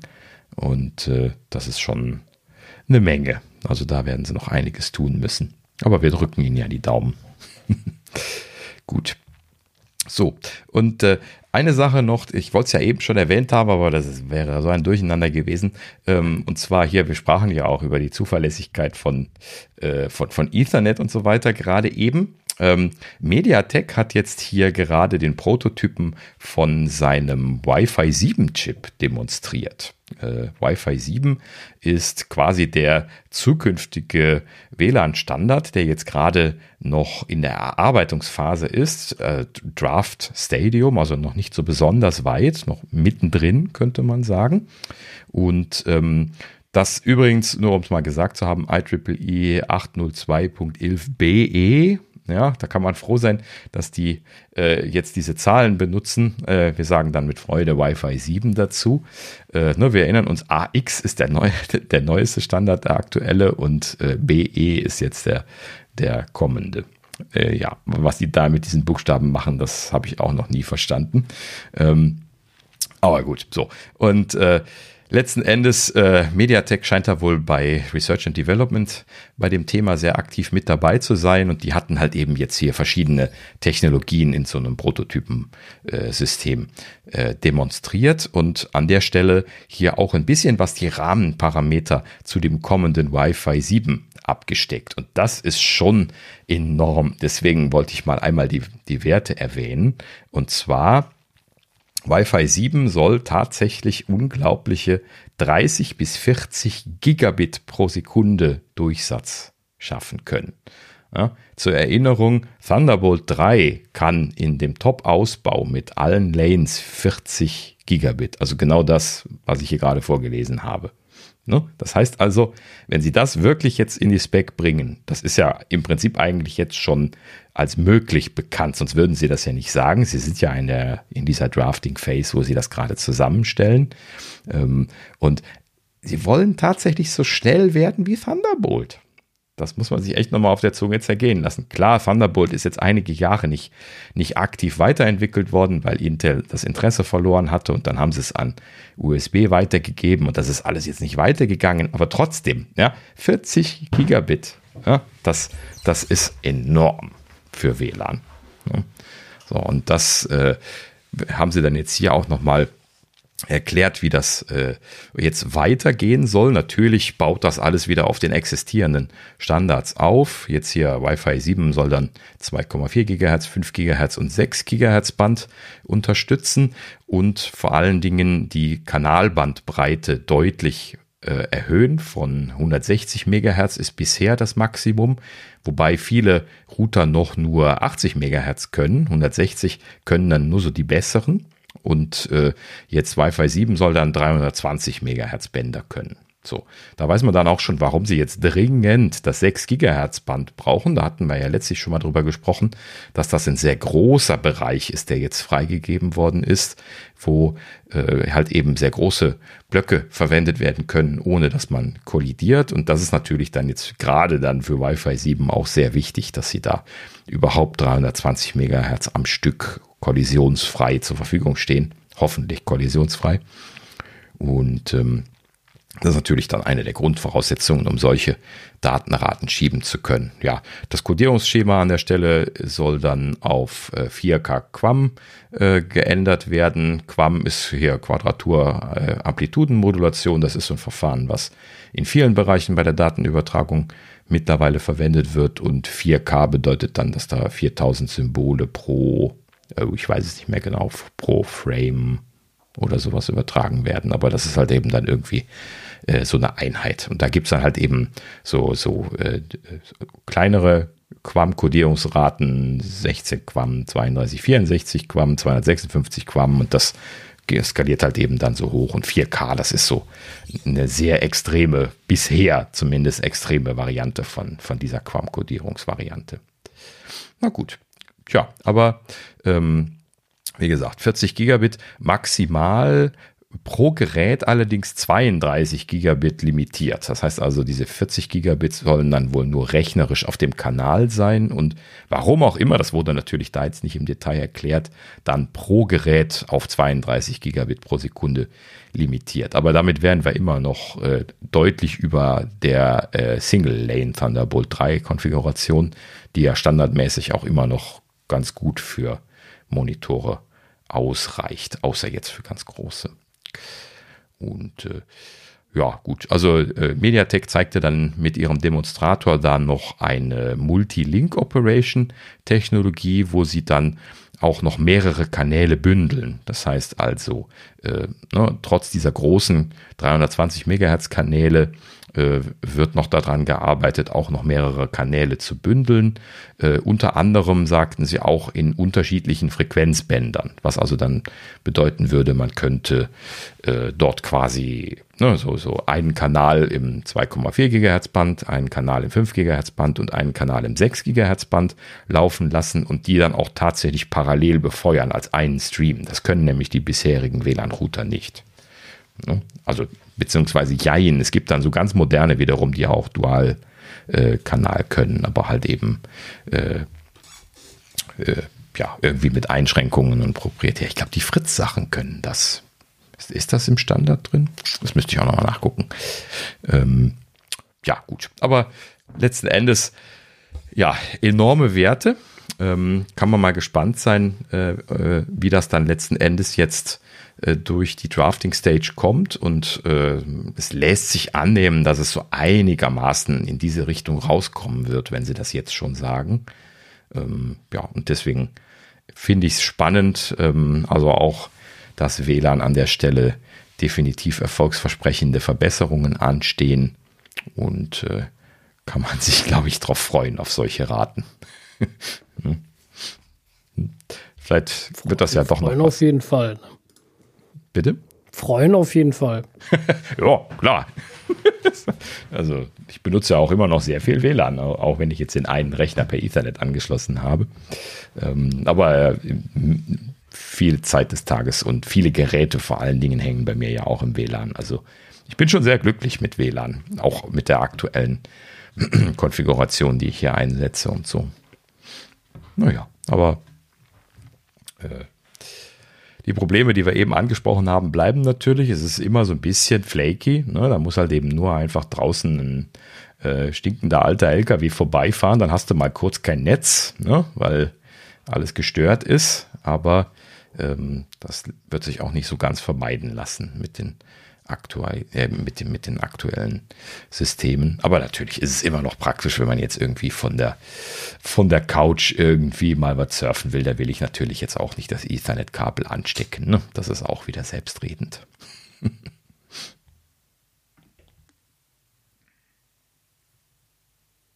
ja. Durchaus. Ja, sorry, ich bin gerade wieder abgelenkt. Ich habe mir mal wieder hier meine Bildschirmzeit dazwischen Ach, gegrätscht. Ich sehe ja, ja. Ich muss das mal abschalten. Das passiert mir jedes Mal nur beim Podcast.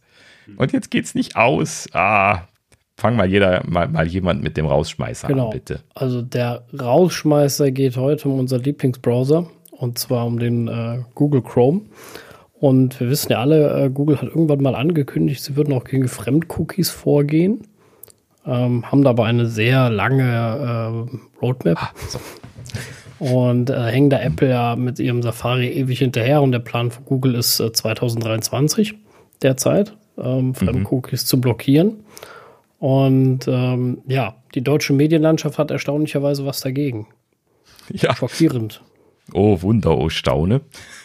ähm, ja, die, die Financial Times berichtete, äh, ne, nicht die deutsche, die gibt es ja nicht mehr, sondern die, die englischsprachige, ähm, berichtete, dass äh, hier die deutsche Medienlandschaft hat sich äh, gegen, äh, gegen Google zusammengerottet und fordert jetzt, dass sie äh, die Finger dann davon lassen.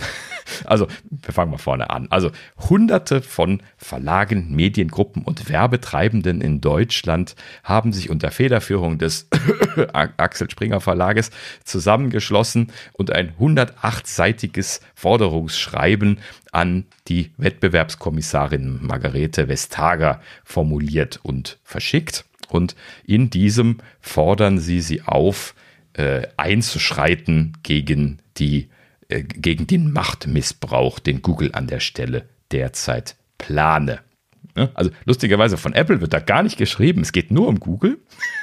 Ja, das mal gleich noch so vorweg. Ne? Safari hat ja in Deutschland noch nie jemanden interessiert. Und äh, aber Chrome halt eben, ne? so hui, da, da siehst du die Fälle wegschwimmen. Und ähm, ja, also äh, was, was machen Sie hier für, für Sorgen? Ähm, und zwar diese geplante Änderung von, von Google jetzt hier halt eben Fremdcookies zu blocken, ähm, äh, sehe man als Eingriff zwischen die Beziehung von Kunde und Verlag. So, das muss man mal ein ganz kleines bisschen auf der Zunge vergehen lassen. Eine, eine Beziehung, ja. in der nur der Verlag profitiert, wohlbemerkt. Ja, genau. Äh, Indem du jede Tracking-Schweinerei zulässt auf ihrer Seite, Facebook, also beziehungsweise Meta-Cookies und, äh, und alles, mhm. damit sie auch ja all deine Daten verkaufen können und dir zusätzlich noch ein Abo aufzwingen können, damit du irgendwelche anderen Artikel liest und du dann auch noch meist schlechten Journalismus bekommst. Und äh, ja, das Ganze ja. zu einem horrenden Preis. Ne? Richtig. Die Gehälter diese, müssen ja garantiert werden in der Chefetage. Ja, ja, ja, auf jeden Fall. Äh, so, ne, genau. Also diese großartige Beziehung, ja, die der Verlag mit dem Kunden hat, die äh, soll Google nicht kaputt machen, ist die Forderung. Denn äh, das würde halt eben hier ernstzunehmend in diese Beziehung Eingriff nehmen und äh, letzten Endes dann dort die weitere Kommunikation verhindern. Und äh, ja, man, man fordere halt eben die Frau Vestager hier auf äh, zu handeln, dass das überhaupt nicht erst stattfindet, stattfinden darf, dass Google untersagt bekommen soll, dieses Cookie-Blocking zu machen, weil ja, sie halt eben dann da ihre Rechte forcieren wollen im Sinne von, hey, der Nutzer hat gesagt, er, er, er nimmt Cookies, jetzt brauchen wir auch Cookies not. Ne? Also, um das nochmal vorsichtig zu, zu, sagen, also meine Absichtserklärung gegenüber dem Browser hat natürlich auch eine Bewandtnis. ja, als, als Nutzer. Und äh, egal, was ich dem Verlag gegenüber gesagt habe, weil er es mir auspressiert hat, äh, wenn ich im Browser sage, ich möchte äh, Third-Party-Cookies blocken, dann möchte ich Third-Party-Cookies blocken. Das ist doch mein Willen als Nutzer. Ja, also, äh, und genau um den geht es auch letzten Endes. Ne? Das ist ja eigentlich gar keine Beziehung. Das ist das Gängeln einer Zusage, ne? wo es hier drum geht, um es mal ein bisschen anders zu formulieren. Und deswegen finde ich es natürlich mal wieder ganz typisch für die Medienlandschaft, leider für die deutsche aber auch so sehr ironisch, dass sie dort von einer Beziehung und äh, sie, ich wundert mich nicht, dass er noch irgendwie von, äh, äh, von, von, ja doch, also Beziehung ist, ist schon ein sehr passend gewähltes Wort, glaube ich. Ne? Also sie sprechen da wirklich von etwas, was mich an eine, äh, ja, personelle Beziehung erinnert. Und eigentlich ist das ein, eine Vereinbarung, wo es hier drum geht oder sowas. Ne? Also das, das ist ja keine Beziehung in dem Sinne. Naja, gut. Also, äh, ich habe herzhaft lachen müssen, als ich das gelesen habe.